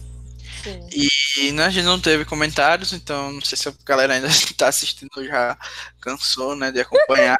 ah, dramaticamente o Miguel falou CBS machista e é old, né? A gente tem um, um podcast aí falando sobre esse assunto que a Bia liderou. Então, se alguém quiser ouvir, não ouviu ainda, só procurar qual o nome que tá, se lembra? É Girl Power. Mas, gente, assim, é, já que o Danilo abriu essa brecha, a gente, eu vou falar sobre esses assuntos de novo agora na off-season, né? A gente vai, vai fazer semana que vem os quatro um podcast sobre a reunion e falar sobre a temporada como, né, tipo, dar um fechamento para a temporada inteira. Mas aí logo em seguida começa a off-season e, tipo, é, é, a gente. Eu, os meus planos de off-season essa temporada são justamente voltar esses debates, esses debates de, de edição e, e, de por que que, tipo, a gente continua vendo algumas coisas em Survivor e, tipo, mais uma vez uma mulher chega na final, uma mulher mais velha e não recebe nenhum voto. Tipo, Angelina e, e Julie foram as melhores jogadoras da temporada delas? Não. Mas, tipo, de novo, chega mulher na final e não recebe nenhum voto. E, tipo, como. E a Julia ainda mais. Tipo, mais uma mulher mais velha que chega na final pra ser GOAT. Quantas vezes a gente tem que ver essa história? Tipo, o que, que a gente tá fazendo errado, sabe? O que, que tem que mudar? É, será que se as edições fossem diferentes, isso também mudaria as perspectivas dos jogadores quando eles finalmente chegassem para jogar? Eu acredito que sim, sabe? Eu acredito que isso tem um puta do impacto. Tanto eu também. É, tanto é que, tipo assim, como o nerd é visto, mudou.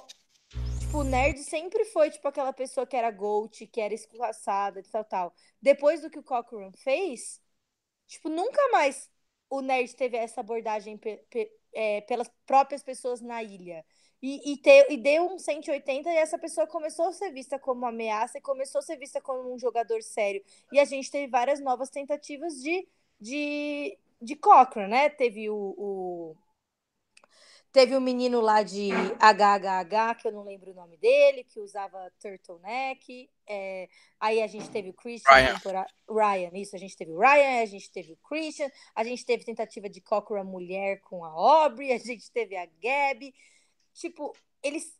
É, como eles vendem as forças e, e, as fraquezas de cada jogador e, e como que isso é considerado uma coisa boa no jogo ou não, influencia como os próximos jogadores vão jogar os jogos, sabe? E a gente continua vendo a mesma leitura sobre a mulher mais velha emocional que chega na final como Gold e perde. Eu não aguento mais isso, tipo, isso saturou, já chega, tipo, não tá bom. É, eu gostei muito dessa temporada no geral. Eu gosto da Julie. Eu não acho que a Julie jogou mal. Eu não acho a Julie tão emocional. Inclusive, achei que, que ela tomou uma decisão racional na final do jogo dela, muito difícil de alguém conseguir fazer, que foi quando o Ron votou separado dela, sem contar para ela, e ela falou: "Não, beleza. Eu entendo o que você fez, não acho que você fez errado, não vou perder a confiança em você". Tipo, não é fácil de fazer isso. Tipo, eu achei que ela foi super racional naquele momento e que ela tomou a decisão correta. E, e ela teve boas leituras. De, eu, é, chega de ficar mostrando pra gente só o lado emocional e, e, e vender pra gente as jogadas assim. Enfim, isso me revolta. Por isso que eu gosto de falar desses assuntos e por isso que vai ter mais podcast no off-season falando. A gente já falou sobre machismo em Survivor e a gente vai falar sobre homofobia em Survivor e, tipo, racismo. E eu tô convidando pessoas para falarem sobre esses assuntos com a gente. Espero que vocês assistam e gostem e compartilhem com o debate. Mas, enfim, isso foi, tipo, meio que um parênteses.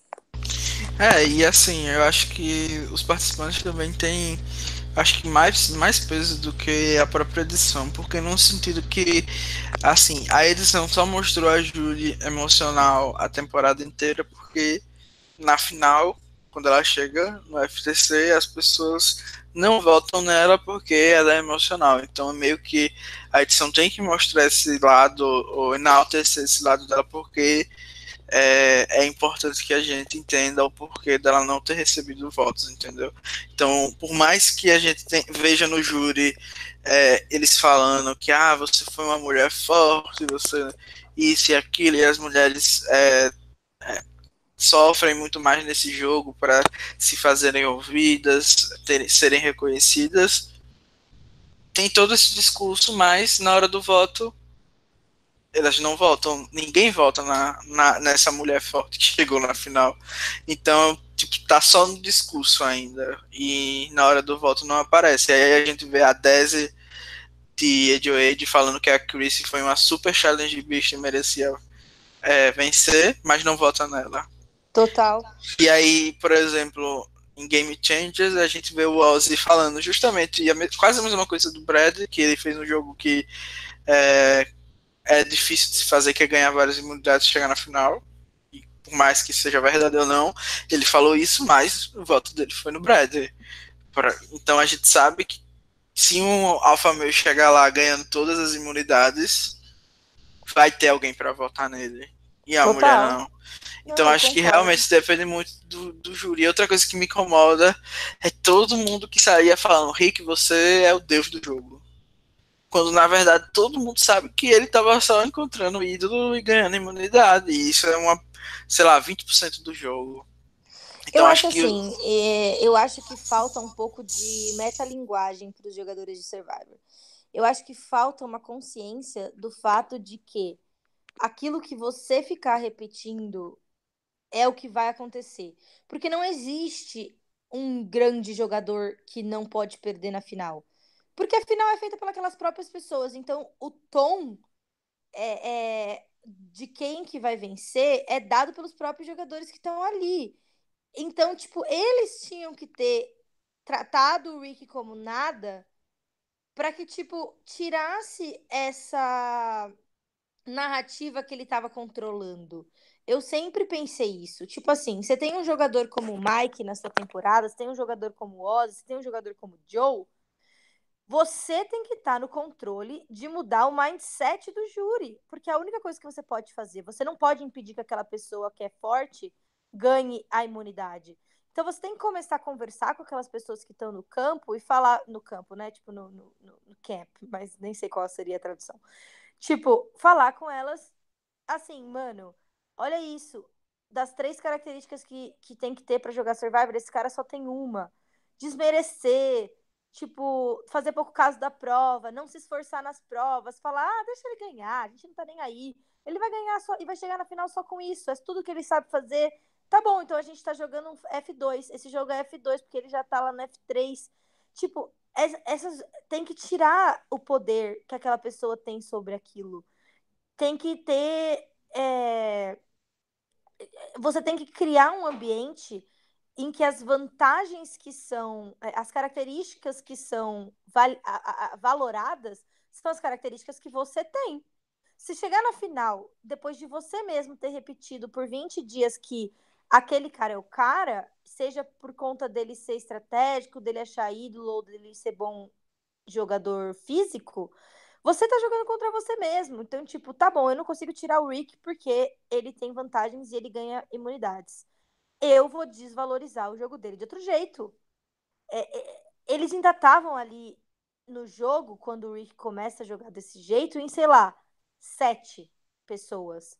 Se todas aquelas pessoas começam a mudar o mindset para valorar outras características, o Rick não vence na final. Deixa o Rick chegar.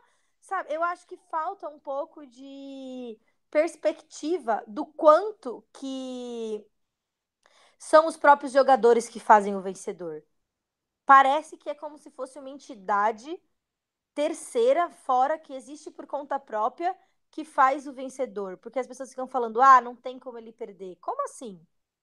Tipo, isso precisa. É, e, e, eu acho que isso é uma coisa que pode ser que melhore daqui para frente por conta da Ed.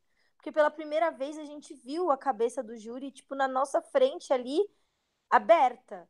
Então acho que pode ser que influencie um pouco mais em como, em como as pessoas lidam com o júri daqui para frente. Isso, e eu acho que às vezes a gente não pode. É, porque isso é muito usado para criar alvo, né? Então acho que não é nem a questão de você dizer que ah, é, eu sou a melhor de todas e tal, que a Vitória poderia muito bem falar, mas não ficar dizendo que a pessoa é a maior de todas, sabe? Dizer que ele tem um jogo muito bom, que ele precisa sair por ser uma ameaça, mas que não é a pessoa imbatível na final, sabe? Tipo, Sim. balancear um pouco isso. Total, tem que ter, tipo. Tem que, tem que saber que Survivor é um jogo de, tipo, limites. Do mesmo é, jeito que você não pode ser bom em tudo, você não pode ser ruim em tudo. Então você sempre tem que fazer tudo balanceado. É, e falando um pouquinho nessas manipulações do júri, né, de você falar coisas para que a pessoa ganhava e tal, a gente esqueceu de comentar que a Vitória saiu falando que ia votar no Gavin, né? Uhum. E acabou que ela votou no Chris. Só que ela muita gente. No Chris? Foi, ela votou no Chris. E na verdade a gente não teve essa noção, mas a Vitória explicou depois, é, alguém comentou no grupo que ela voltou, ela falou aquilo para botar alvo no Gavin, que ela queria que o Gavin saísse. Ela ficou bira porque eles tipo eram F2, só que ali no, ela, ele votou diferente dela, né? Ela, ela votou, foi a única que votou no Chris. Uhum. E ele votou no Rick e não avisou a ela. Então meio que ela tava bira e foi um, uma coisa que acontece bastante em jogos virtuais, né? E a pessoa é, tenta botar o alvo na outra dizendo, meu voto está garantido. Na verdade, não é isso. Eu achei bem interessante isso aí. Foi, eu, eu não sabia. Eu achei que ela realmente ia votar no Gavin e eu nem vi. Tipo, é, os, os votos do, do Gavin foram da Kelly, da Laurie, do Rick e da Aurora. O resto todo Sim. mundo votou no Chris. E aí, a gente vai agora para o F4, que é a prova de fogo, e foi agora o F4 não tem coisas muito interessantes para comentar, né? Desde que teve essa prova de fogo, é basicamente quem ganha imunidade e a gente vai para a prova de fogo. A, a, prova, como você falou, foi uma prova legal. Eu achei que poderia ser mais elaborada para um F4, mas a gente já viu prova de empilhar, né? Só que nunca tinha sido individual, eu acho. E aquele. que era meio que uma barca viking. Uhum, né, que tinha, eu, eu achei que, que deixou muito mais difícil a prova. E eu sabia que o Rick não ia ganhar, porque como ele é mais pesado, com certeza ia ser mais difícil. Tanto dele é, se equilibrar, como. Porque o peso dele ia ser tipo. virar muito mais rápido, sabe? Eu achei que a prova para ele ali estava muito difícil. Uhum. para ele vencer. E eu achei que a Julia acabava ganhando, ela saiu na liderança, mas é, derrubou ali no final. O que não teria feito diferença nenhuma, porque ela não tinha que é. eliminar o Chris e o Ricky.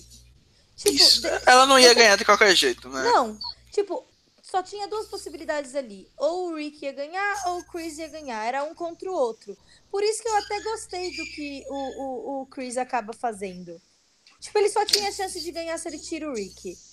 Então, ele tinha que fazer o que ele fez mesmo. Eu achei que, inclusive, foi, tipo, super hot. Eu achei que foi um, puta mão da porra. Achei. Eu tentei. É, foi bem corajoso mesmo. E eu ia foi perguntar foda. justamente isso. Se você faria algo disso. Porque tem que ter muita coragem. Ele tem que lembrar que tá valendo um milhão ali. E. Tipo, é muito difícil você abrir 100% que você vai ganhar. Acho que você tem que ter primeiro, muito confiante de que consegue fazer fogo, porque além de você ter certeza que sabe fazer fogo, naquela hora, naquelas condições, você tem que performar, né? Não é questão de você saber, mas às vezes tem sorte envolvido, naquele momento você tá nervoso, sei lá, tem várias coisas que podem te prejudicar. E o Rick também sabe fazer fogo. Eu acho legal que eles agora estão sempre mostrando que as pessoas sabem é, fazer. E aí, você largaria a mão da sua imunidade? Não. Não, porque. assim, não porque. Minha, as minhas indi características individuais não são as mesmas características individuais do Chris. Eu não ia ganhar a prova de fogo, provavelmente. Claro que se eu estivesse jogando Survivor, eu ia estar treinando fazer fogo, mas a, no lugar que eu estou hoje, a pessoa que eu sou hoje não sabe fazer fogo. Então, tipo, não, né? É, e, e outra coisa, eu acho que assim, uma das minhas características pessoais mais positivas é a minha capacidade de argumentação. Então, tipo, o FTC é meu sonho, assim. Tipo, eu acho que é meu grande ponto forte é a capacidade de vender as minhas características e, tipo, é, argumentar e, e, e contra-argumentar. Então, tipo, eu não abriria a mão de ir pro FTC de nenhuma forma, porque eu acho que é o meu ponto forte e que, tipo, eu prefiro chegar lá e tentar, sabe? Aham. Então, tipo, não. Então, de jeito nenhum eu faria o que o Chris fez, o que o, Chris, o, que o Chris fez. Mas acho que ele fez certíssimo. Eu acho que ele leu o jogo certo, ele não venceria contra o Rick, ele tinha que chegar lá, ou ele ou o Rick, e ele fez o que tinha que fazer e, e, e fez, tipo, de um jeito que, olha, deu vontade de ficar de pé para aplaudir, porque foi assim sensacional. Ah, eu sei que a maioria das pessoas não gostou, mas eu achei assim, uou, Chris. Não, eu acho que todo mundo comemorou nesse momento porque tava tipo todo mundo contra o Rick.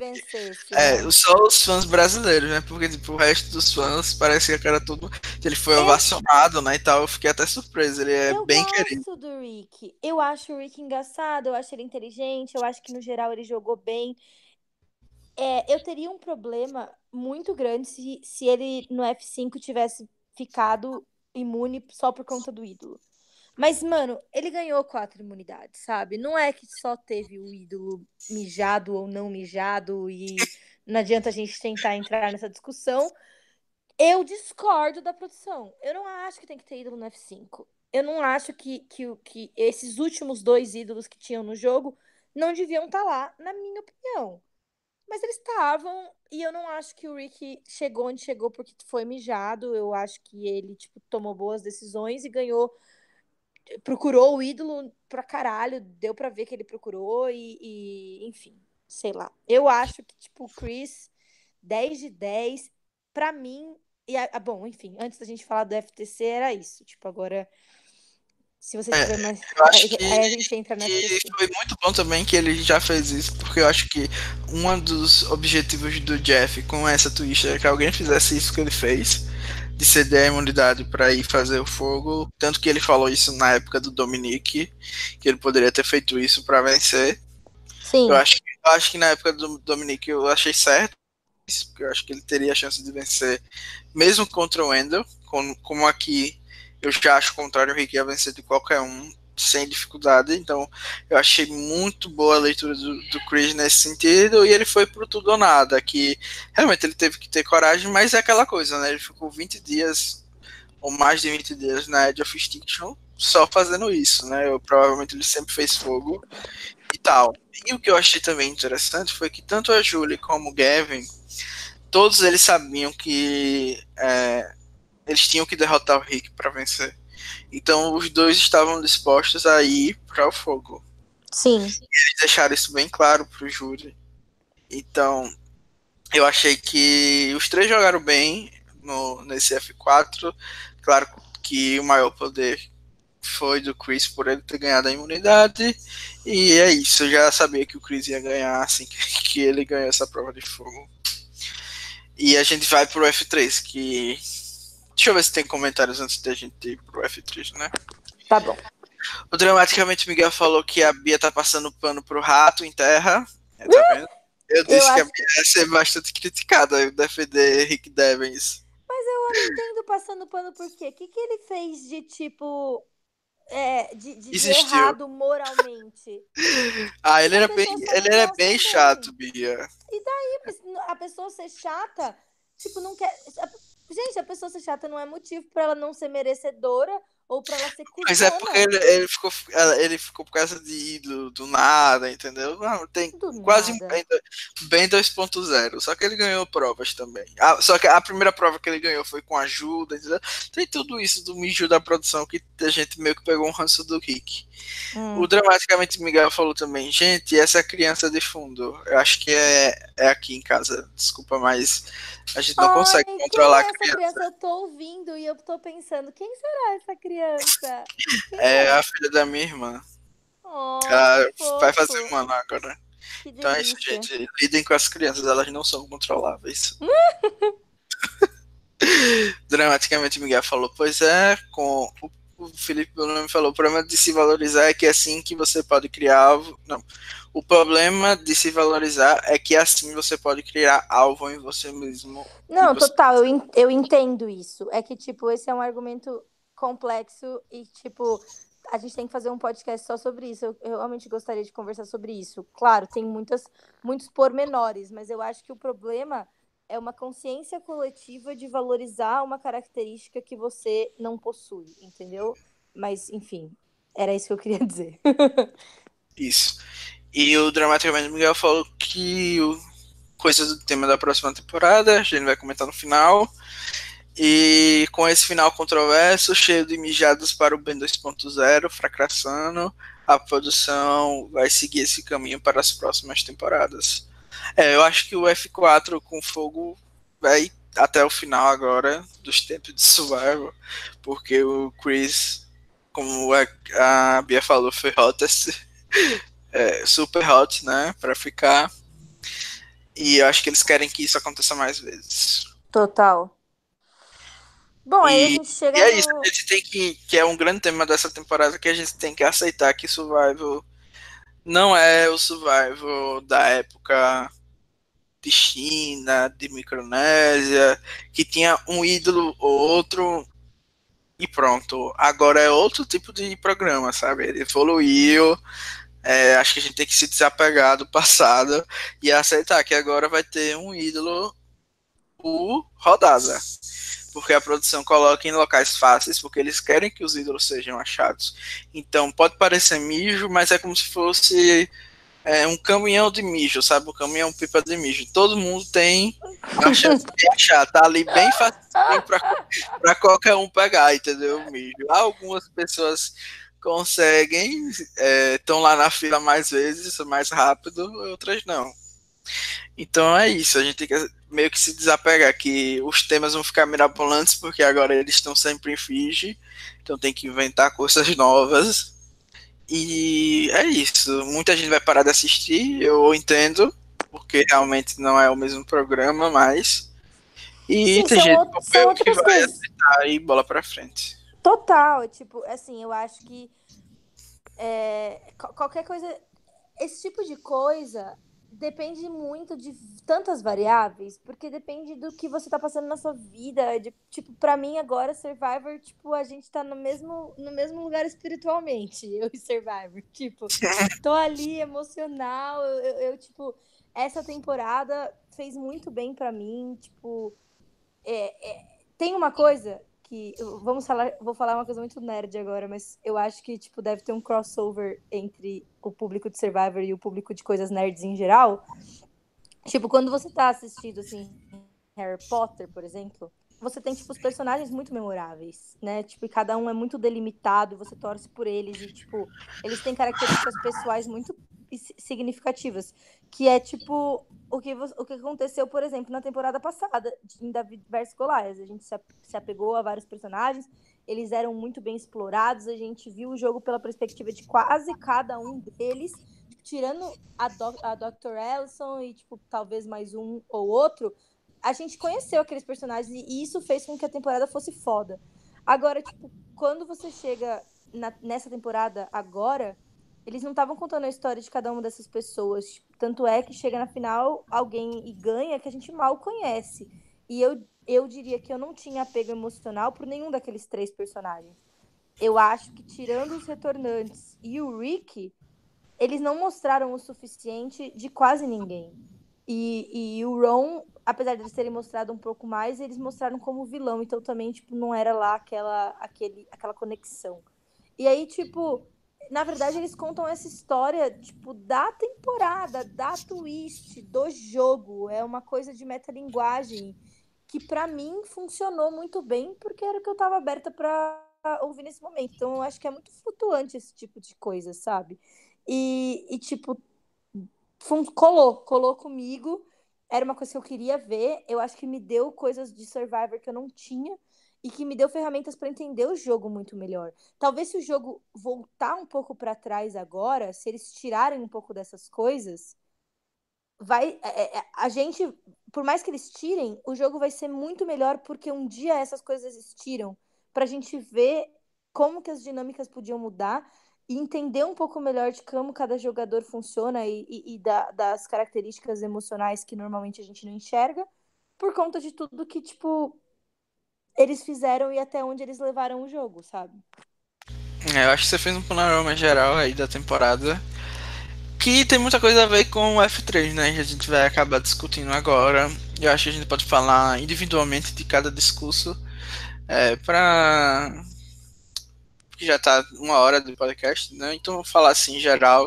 O que, é que você achou do discurso da Julie? Vamos falar da que menos importa, porque bichinha pobrezinha, coitada, não ganhou nenhum voto. Eu achei muito ruim o discurso dela. Eu achei que ela não listou as coisas que ela fez. Eu achei que ela, por exemplo, o discurso mais fácil de comparar seria tipo da Chrissy, né? É uma pessoa que tem as mesmas características que ela, também foi ali meio considerada beat, né? Tipo, a Julie não foi considerada beat, mas foi considerada emocional. Então, ela também tinha, tipo, ali um estigma para superar. Ela não conseguiu, assim, mesmo eu que gosto do jogo dela e gostava dela, me... nem a mim ela conseguiu convencer com o discurso dela. Quando ela virou e falou, ah, eu tentei usar isso ao meu favor, tipo, o Júri literalmente riu. Ela falou, ah, eu tentei usar o fato de eu ser emotiva a meu favor eles riram e ela não soube pegar e falar, cara, essa história não tá colando, deixa eu tentar ir por outro lado. E ela insistiu em pontos que o júri, que já tinha dado para ver que o júri não tinha comprado e não soube ser versátil e tentar tipo vender o peixe dela de outro jeito ali. Então acho que ela não acertou em nada nessa situação. É, eu concordo bastante com o que você falou, que ela não soube aproveitar, defender o próprio jogo, mas eu achei também que o júri deixou bem claro que ela não tinha chance, sabe? E eles devem ter tocado bastante nesse é, nesse aspecto emocional que muita gente não soube lidar, né? Uhum. E aí ela teve que inventar isso na hora de que ela usou ao favor dela. E aí a produção meio que botou aquilo pra a gente eu acho que a edição funciona assim: Fulano recebeu zero votos. A gente vai botar todos os momentos que ela foi chacota aqui no FTC. eu, eu realmente acho isso, sabe? Porque não é possível. Porque toda vez a gente vê só quem recebe zero votos sendo chacota do júri, ou às vezes nem aparecendo, sabe? Sim. É, eu acho que é retroalimentar, porque eu acho que, tipo, eles continuam mostrando isso, ninguém passa a pensar, caralho, na verdade essa mina devia ter vencido. E tipo, e aí não muda esse pensamento coletivo, e aí, aí na nova, temporada acontece tudo igual de novo, entendeu? Isso. E eu acho que é, como eu falei, o, ali no júri tinha bastante gente que também é emocional, sabe? E como ela falou, eu acho que se ela tivesse, como você falou, né? Acho que se ela tivesse dado razões lógicas para cada voto que ela deu, é, por exemplo, a Júlia falou que ela foi emocional, blá blá blá. Se ela tivesse explicado, olha, esses são as, os meus motivos racionais dentro do jogo que eu votei, que eu fiz aquilo naquele dia. Eu tava uma pilha emocional, mas por trás disso tinha todos esses aqui argumentos. Acho que talvez ela pudesse, tipo, a gente pudesse dizer, ah, Julie roubada, pelo menos, uhum, sabe? Total. Não ia receber votos, mas a, o público talvez pudesse ficar do lado dela. E é isso, não tem muita coisa pra falar da Júlia, ela nem apareceu muito, às vezes o Júlio tinha que dizer, ah, vamos fazer pergunta pra ela também, e alguém, eu não sei se você percebeu, mas alguém falava às vezes isso, ah, deixa ela responder. Sim, sim, sim, total. Então, tipo, tava na cara que ela não ia receber nenhum voto, sabe? Então, é isso. E agora, falando do segundo lugar, a gente fala um pouquinho do discurso do Gavin. O que, é que você achou? Eu também achei horrível. Eu, tipo, cara, assim, que que é esse bagulho de, ai, meu prêmio é minha mulher? Tipo, caguei, sabe? Ninguém tá nem aí com isso. Que que isso acrescenta? Nada. Chato. O Gavin é, assim, tirando o fato que ele é lindo, é, eu acho que ele é tipo um picolé de chuchu. Ele não tem personalidade, ele não, tipo, ele não tem pulso, ele não consegue se impor, ele não consegue vender as jogadas dele. Para mim, pessoalmente, o FTC é muito importante. Eu acho que é uma parte do jogo e normalmente eu me baseio mais no FTC do que qualquer coisa para dizer quem que eu acho que deve ganhar. Porque, tipo, mil motivos. O júri não está vendo a edição. O júri não viu o jogo. Ele só viu o que as pessoas falaram para eles. Então eu acho que o FTC é muito valoroso. E o Gavin fez um FTC de bosta. Eu não acho que o Gavin estava jogando tão bem, né? Eu acabei com o jogo dele da última vez que eu tava aqui, tipo, comparando o jogo dele com a Vitória e o quanto que, tipo, a Vitória tava fazendo de propósito e racionalmente, e o quanto o Gavin tava sendo imaturo e irracional e emotivo e não teve essa edição, enfim, né? Tipo, eu não gosto da abordagem do, do Gavin pro jogo, mas, mas aceito que realmente ele melhorou, ele não jogou mal. Desde o começo, desde que saiu o cast, eu falei que o Gavin ia ganhar. Porque eu achei que ele era o novo Adam e no meio que ele era mesmo o novo Adam. Ele não tem, não é lá muito bom em nada, não tem muito a acrescentar, é meio sem sal. Tipo, é isso. E ele foi tudo isso junto na final. E eu acho que ele chegou na final numa circunstância positiva que era a pessoa que jogou mais parecido com ele já tinha saído, que era a Vitória ele podia pegar e tomar todas as coisas que a Vitória fez para ele. Porque mesmo se ele perdesse o voto da Vitória fazendo isso, tipo, foda-se, é um voto. Então, eu acho que ele, dos três, tinha a melhor chance no sentido de que ele tinha mais jogadas, ele tinha mais coisas para falar, o jogo dele teve mais controle. Meu, o Rick teve que contar para todo mundo, tipo, o fato de que o Gavin não tomou nenhum voto o jogo inteiro ele não trouxe isso à tona sozinho. Então eu achei o, o FTC dele uma aposta. E eu achei que era óbvio que ele ia perder ali. Tipo, muito ruim, muito ruim. Bom, a gente vai discordar aqui agora, porque eu achei que o Gavin fez um bom trabalho, sim. Eu acho que ele ressaltou tudo que ele tinha que ressaltar, é, que ele estava contra uma pessoa que não jogou é, Survival clássico.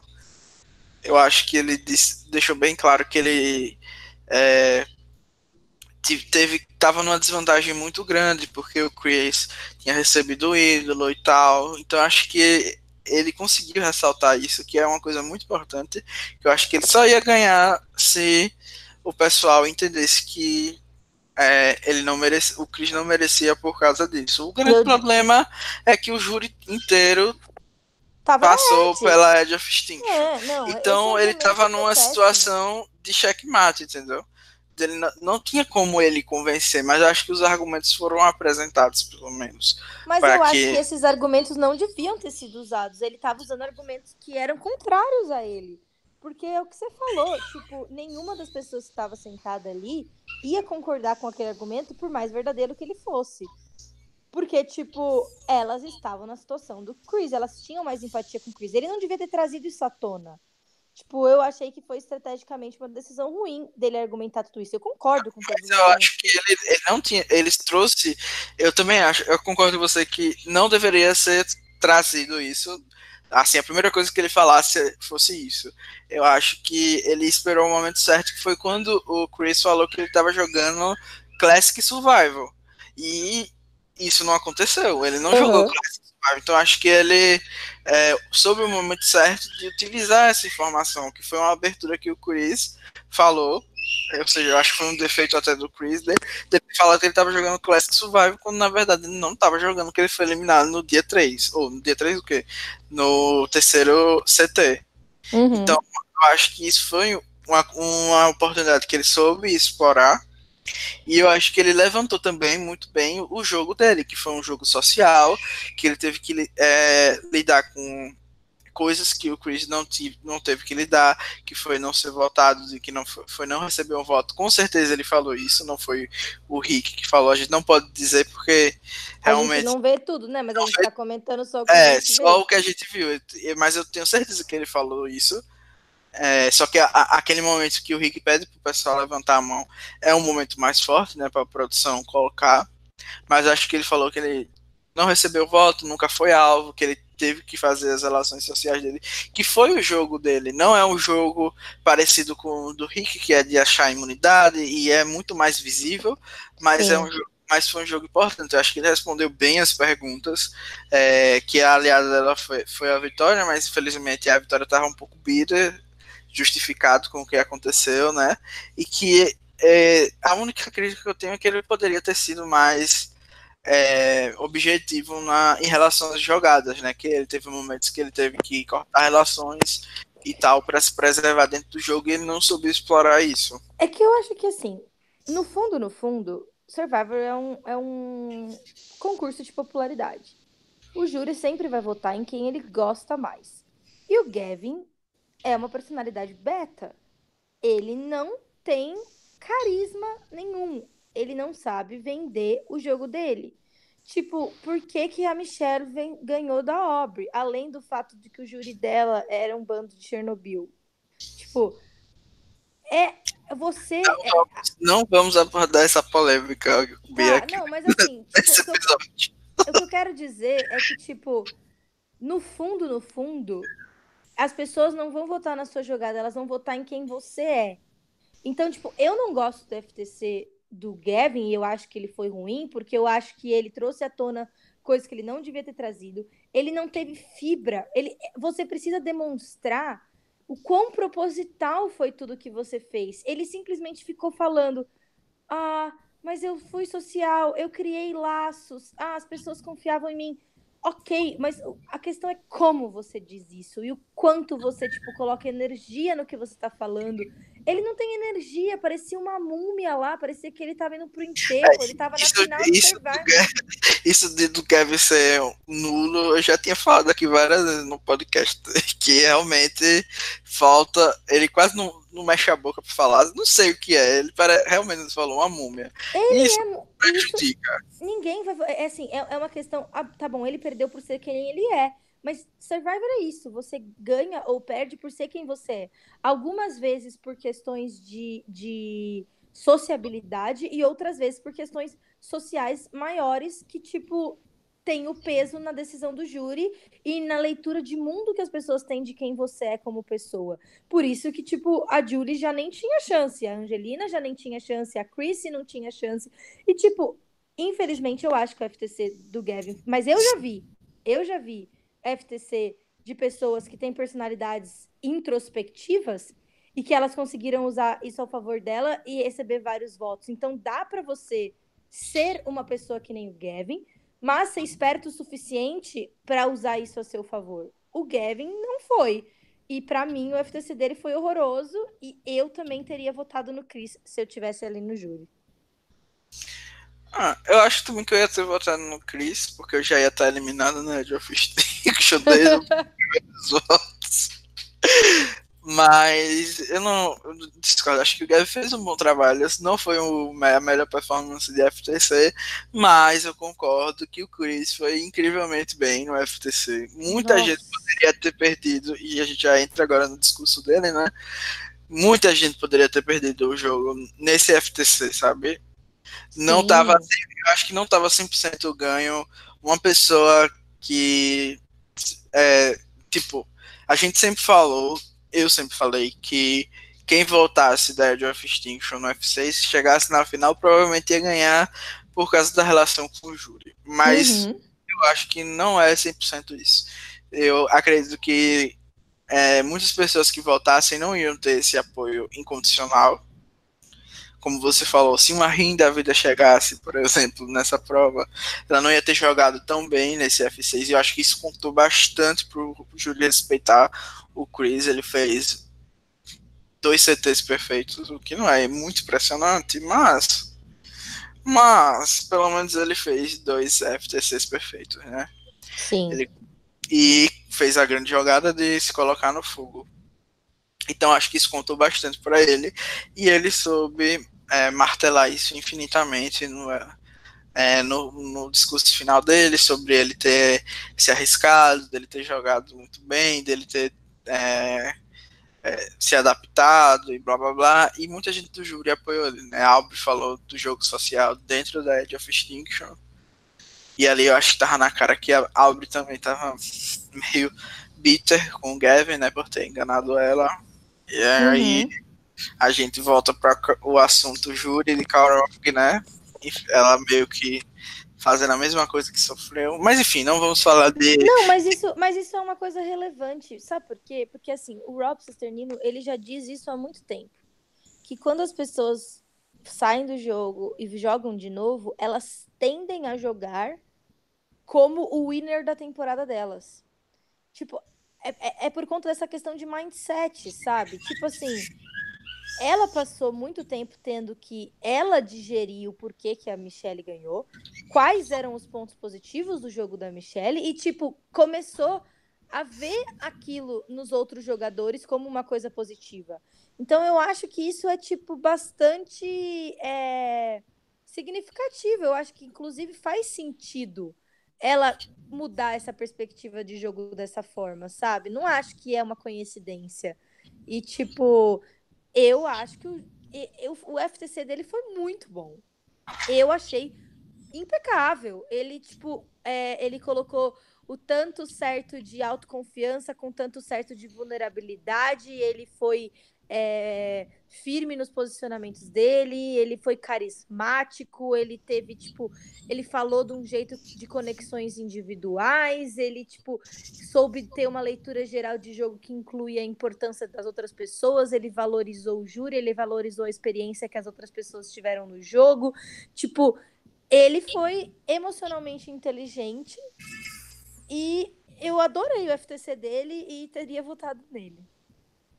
E, não seria a primeira acho vez. que teve algo muito importante que você já frisou hoje, que é a pessoa mostrar que ela teve intenção de fazer o que fez, né? Sim. Teve uma hora que eles falam que ah, fiquei espantado, é, não sei como foi as palavras, mas tipo, dizendo que não entendeu como foi que ele conseguiu convencer a Lauren. E a Lauren falou, é, ele me enganou, basicamente, né? Mas eu achei que ele foi bem incisivo nesse momento, dizendo: não, é, não foi à toa, eu fiz isso de caso pensado e usei tal estratégia que é da profissão dele, né? Uma estratégia Sim, essa hora, ah, nossa, eu nessa hora eu achei tipo ele mais bonito ainda do que eu já achava antes, porque ele, ele tipo assim, o jeito que, que ele deixou claro que ele sabia o que ele estava fazendo foi muito bom. Ele realmente arrasou. Tipo, poucas Eu acho muito difícil você acertar todos os pontos tão bonitinhos como ele fez. Então, olha, parabéns. Eu, eu fiquei satisfeita com a final da temporada, para ser sincera, no, no frigir dos ovos. É, então vamos falar um pouquinho dos resultados, né? O uhum. Gavin é, conseguiu apenas quatro votos, a Julie nenhum, e o resto todo foi para é, o Chris você ficou. Você acabou de falar que gostou, mas você ficou surpresa? Você achou que, é, que ele ia perder ou não? Não, não fiquei surpresa. Tipo assim, eu achei que ele ia ganhar, eu achei que ele merecia, eu achei que que ele usou a estratégia mais correta para o júri que ele tinha, porque você tem que considerar que cada júri é um júri, né? E não, não fiquei surpresa achei que foi bom, achei que foi legal. Isso, eu também achei bem merecido. É, eu não acho que vai ser um, um, Tipo, na hora eu tava bem ok com a vitória dele, muita gente reclamou, acha que ele é um dos piores vencedores. Eu acho assim, se a gente comparar vencedor com vencedor, eu acho que ele realmente é o pior de todos. Porque de fato ele não jogou por bastante tempo e tal. A gente, se a gente comparar é difícil de comparar temporada com temporada, é. Mas se a gente comparar todos os vencedores, eu acho que ele é o que é o mais frágil de todos. Nossa, eu não acho. Eu acho o Ben bem pior que ele. Não, eu acho que o Ben dominou bastante a temporada dele no começo do jogo e acabou ficando pelos ídolos, mas assim, ele é o segundo pior ainda. Eu acho que hum. o, o Ben não foi eliminado, pelo menos, e conseguiu chegar na final. É, do jeito dele. Enfim. Mas eu acho que, considerando a temporada, como o próprio Júlio falou, essa temporada as regras eram desse jeito, você também pontuou isso aqui hoje. Então, eu considero que ele foi o merecedor do título, foi o maior dentre todos que chegaram lá. E também ficaria feliz se o Gavin ganhasse. Eu talvez votasse até na própria Julie para tentar mudar esse estigma, sabe, de que Sim, é... total. Tipo assim, você sabe que ela não vai ganhar, mas você vota nela porque, mano, tipo, precisa ser valorizado esse outro jeito de jogar também, né? Isso. Então eu fiquei. Eu tava contente com qualquer um. Só não queria que o Rick ganhasse, porque queria Hanson mesmo. Mas até se ele ganhasse, depois eu ia aceitar bem. E assim, sobre os votos, você ficou surpresa com algum voto? É, lembrando que todo mundo votou no Chris, menos Aurora, Kelly, Lauren e Rick Devens. Eu fiquei um pouco surpresa, tipo, dos retornantes terem votado nele. Tipo, porque eu acho que é mais. Tirando a obra, que eu vejo, tipo, várias razões para isso. E eu, eu aquela. É, é, é, tipo, eu não sei. Eu acho que quando você é retornante, uma das características de ser retornante é você conseguir filtrar um pouco melhor os bullshits. Filtrar um pouco melhor essas coisas de tipo, ah, eu quem eu gosto, quem eu não gosto, como essa pessoa faz eu me sentir. E tentar votar de uma forma mais racional. E eles não fizeram isso, né? Tipo assim, eles seguiram no barco, eles caíram na história que o Chris contou, nessa narrativa, tipo, da Ed e, e, e do, da conquista pessoal dele, enfim. E, tipo, compraram e, e votaram nele. Isso me surpreendeu um pouco, principalmente, assim, o David e, e, e o Joe, que, que são mais. É, menos emocionais que a Aubrey, que não passaram pela situação Aubrey Michelle que ela passou. Então, eu acho que as, as pessoas que mais me surpreenderam foram os retornantes. É, eu fiquei surpreso com o voto da Vitória, né? Que não votou no, no Gavin. Achei Sim, que ela. Fez o mesmo jogo que ela, né? É. Achei também que o pessoal da cama ia acabar votando, votando no, no Gavin e não aconteceu. Eu acho que isso também uhum. fala um pouco de que o social dele talvez não tenha sido tão bom quanto a gente imagina, né? Porque Total. se tivesse no emocional, o Chris. É, quer dizer que o Chris que nunca teve contato com eles, mas esqueci que ele tava na Edge of Extinction, né? É. É isso aí, então não, nem isso eu tô, tô, tô surpreso, porque essa twist, cada vez que a gente pensa nela, fica, Dá vontade um pouco, de chorar. fica um pouco mais injusta. é, e dos votos que ele recebeu, eu achei muito legal que a Aurora votou nele, mesmo tendo sido enganada, né? Acho que a Aurora é uma pessoa que me surpreendeu bastante nessa reta final. E achei que o Rick foi bem hipócrita.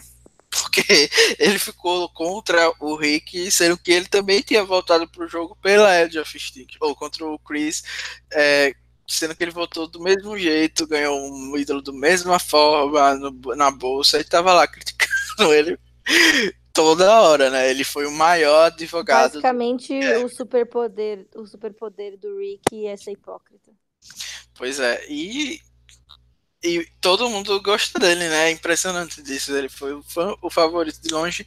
E como o Ciro comentou é, é no, no, nos comentários do Atribo, falou que, por um lado, ficou feliz que o Rick foi F4, né? uhum. direito, mas por outro, ele acabou de desgraçar Survival de vez, porque ele vai voltar mil vezes até vencer.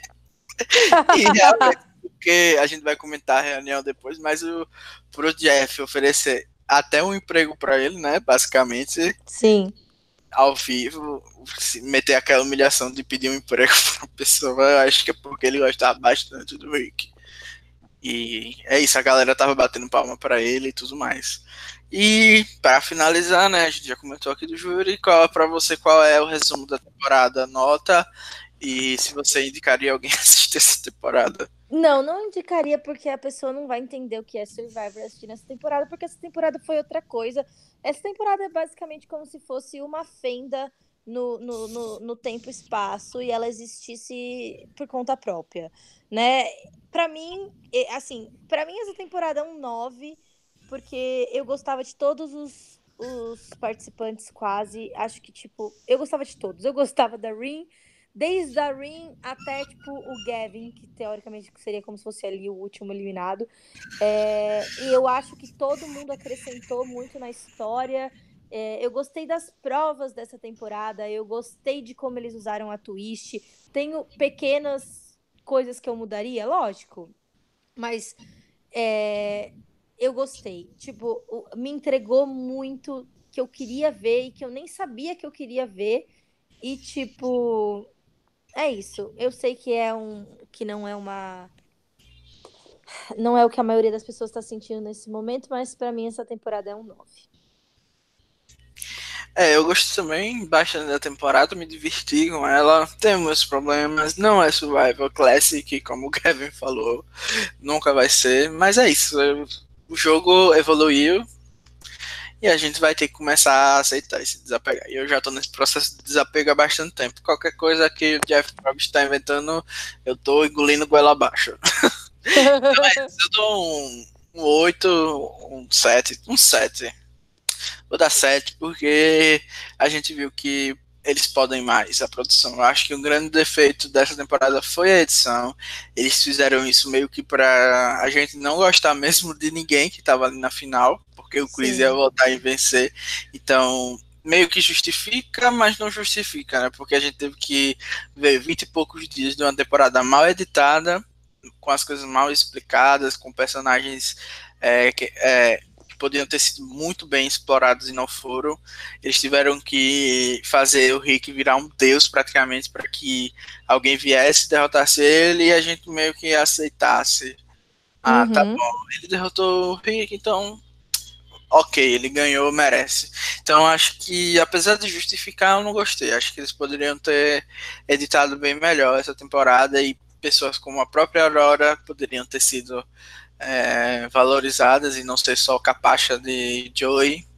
Júlia podia aparecer até por ser a única mulher negra da temporada. É, fantástica, né? É, ela, foi uma, ela foi uma vilã, falava muito bem também e acabou sendo totalmente apagada. Uhum. Apareceu um outro episódio. Então, assim, acho que foram muitos personagens desperdiçados. E é isso. A produção também tem que parar de trazer quatro retornantes e essas coisas de capitão acho que não funciona muito bem. Não, é um chat, uma chatice sem fim. E é isso, enfim, a gente é, tem que comentar agora só a prévia da próxima temporada e se despedir. O que, é que você achou? A prévia dessa temporada é a coisa mais prega que eu já vi na ah, eu gostei. vida. Mano, que são aqueles bustos gigantescos? Ai, eu achei muito bom. Eu achei ah, Danilo, muito tá falando que você achou muito bom só pra me contrariar. Você acha Não, que é seu papel. Eu achei muito bom, sério, porque foi muito engraçado. Eu não esperava é, uma coisa tão cartunesca dessa. Eu acho que vai ser muito engraçado acompanhar a próxima temporada, porque a Sandra é ótima em confés, e provavelmente a gente vai ter a temporada toda dela fazendo vários confés legais. O, o Rob também, apesar de ser muita gente não gostar dele, eu é, gostei. Eu sempre gosto gostei. Não sei se é porque eu, quando eu vi eu era mais jovem, talvez eu tenha outra perspectiva agora. E é isso, eu gosto dos dois, acho que vai ser legal a interação deles também. Só que me preocupo também com a Season 40, né? Dos dois estarem voltando agora, mas também na minha preocupação. Não, né? Meu, isso, não é, isso não tem que ser problema nosso. É, eles aceitaram e pronto, se fodam Sim, eles. eles ganharam o cachê deles e, e tá ótimo. Eu só, só tenho uma ressalva. Desde hum. que esses capitães não possam entrar no jogo em algum momento é, que no Big Brother teve uma Isso. twist parecida aí no meio da temporada, socaram lá os. os e, exato, e, e, e, um deles quase venceu, né? É, é assim, até tipo, merecia vencer. Merecia. Ele, inclusive, deveria ter vencido, né? Eu também. Aliás, eu nunca vi alguém jogar tão Spoiler de Big Brother. É, atenção, eu não vou falar nomes, mas assim, ele é, ele é um dos jogadores que eu já vi É, jogar que- lendário. melhores. Ele é lendário, ele é muito bom. Não que a pessoa que ganhou não merecia, mas eu acho que ele merecia mais. Mas enfim, na minha Enfim. cabeça é, desde que não façam isso com esses dois jogadores, colocando eles no meio do jogo do nada, sem ter participado de nada e de repente podendo vencer, eu tô on board.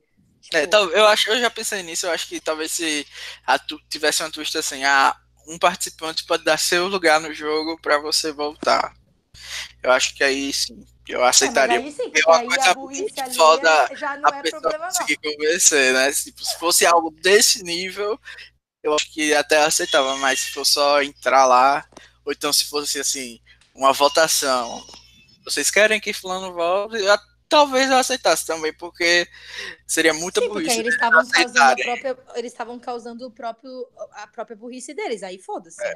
É, se não for a produção, não for a produção jogando eles lá no meio da merge ou no F6, no F6 volta 2 vira F8. Aí, e aí cada um volta com um ídolo. um ídolo. Sim, ia ser É, horrível, amigo. Então, então é isso, né? Duas horas de Blindcast hoje para um, pra um episódio duplo. Acho que tá bom. Tá ótimo. E aí é isso. Sigam a gente aqui no YouTube, sigam nas redes sociais, no Facebook, é, para ver as novidades. Tem, o pessoal tá planejando aí fazer coisas na off-season, podcasts, vocês podem dar sugestão. Sim, E próxima semana a gente volta para comentar a reunião e dar essas informações para vocês aqui. Então a é gente vai falar de confessionário, de edição e, e- e- falar para vocês mais ou menos o que, que a gente vai fazer na off-season. Então, tipo, venham com a gente semana que vem também pra gente fa- fechar essa temporada com chave de ouro. É isso. Só vendo se tem comentário aqui, que a melhor coisa. Ah, tem. O Miguel falou que o Gav sempre foi assim, eu acho que foi múmia, né? E melhor coisa dessa final foi o papo sobre o hair do Joey, momento histórico. é, bem ruim, né? Ser o melhor momento. Não, foi tipo um sítio Mas foi engraçado. mal ensaiado. Foi muito É. awkward. Eu não sei se eles, o Jeff fez isso do nada, porque se foi, foi bizarro, né? Não, eu acho que foi ensaiado. E, e- e- e foi, tipo, zero natural e, e foi horrível. Isso aí. Enfim, né? A gente vai comentar mais da reunião semana que vem. E sigam a gente. Tchau! Tchau, gente. Beijos.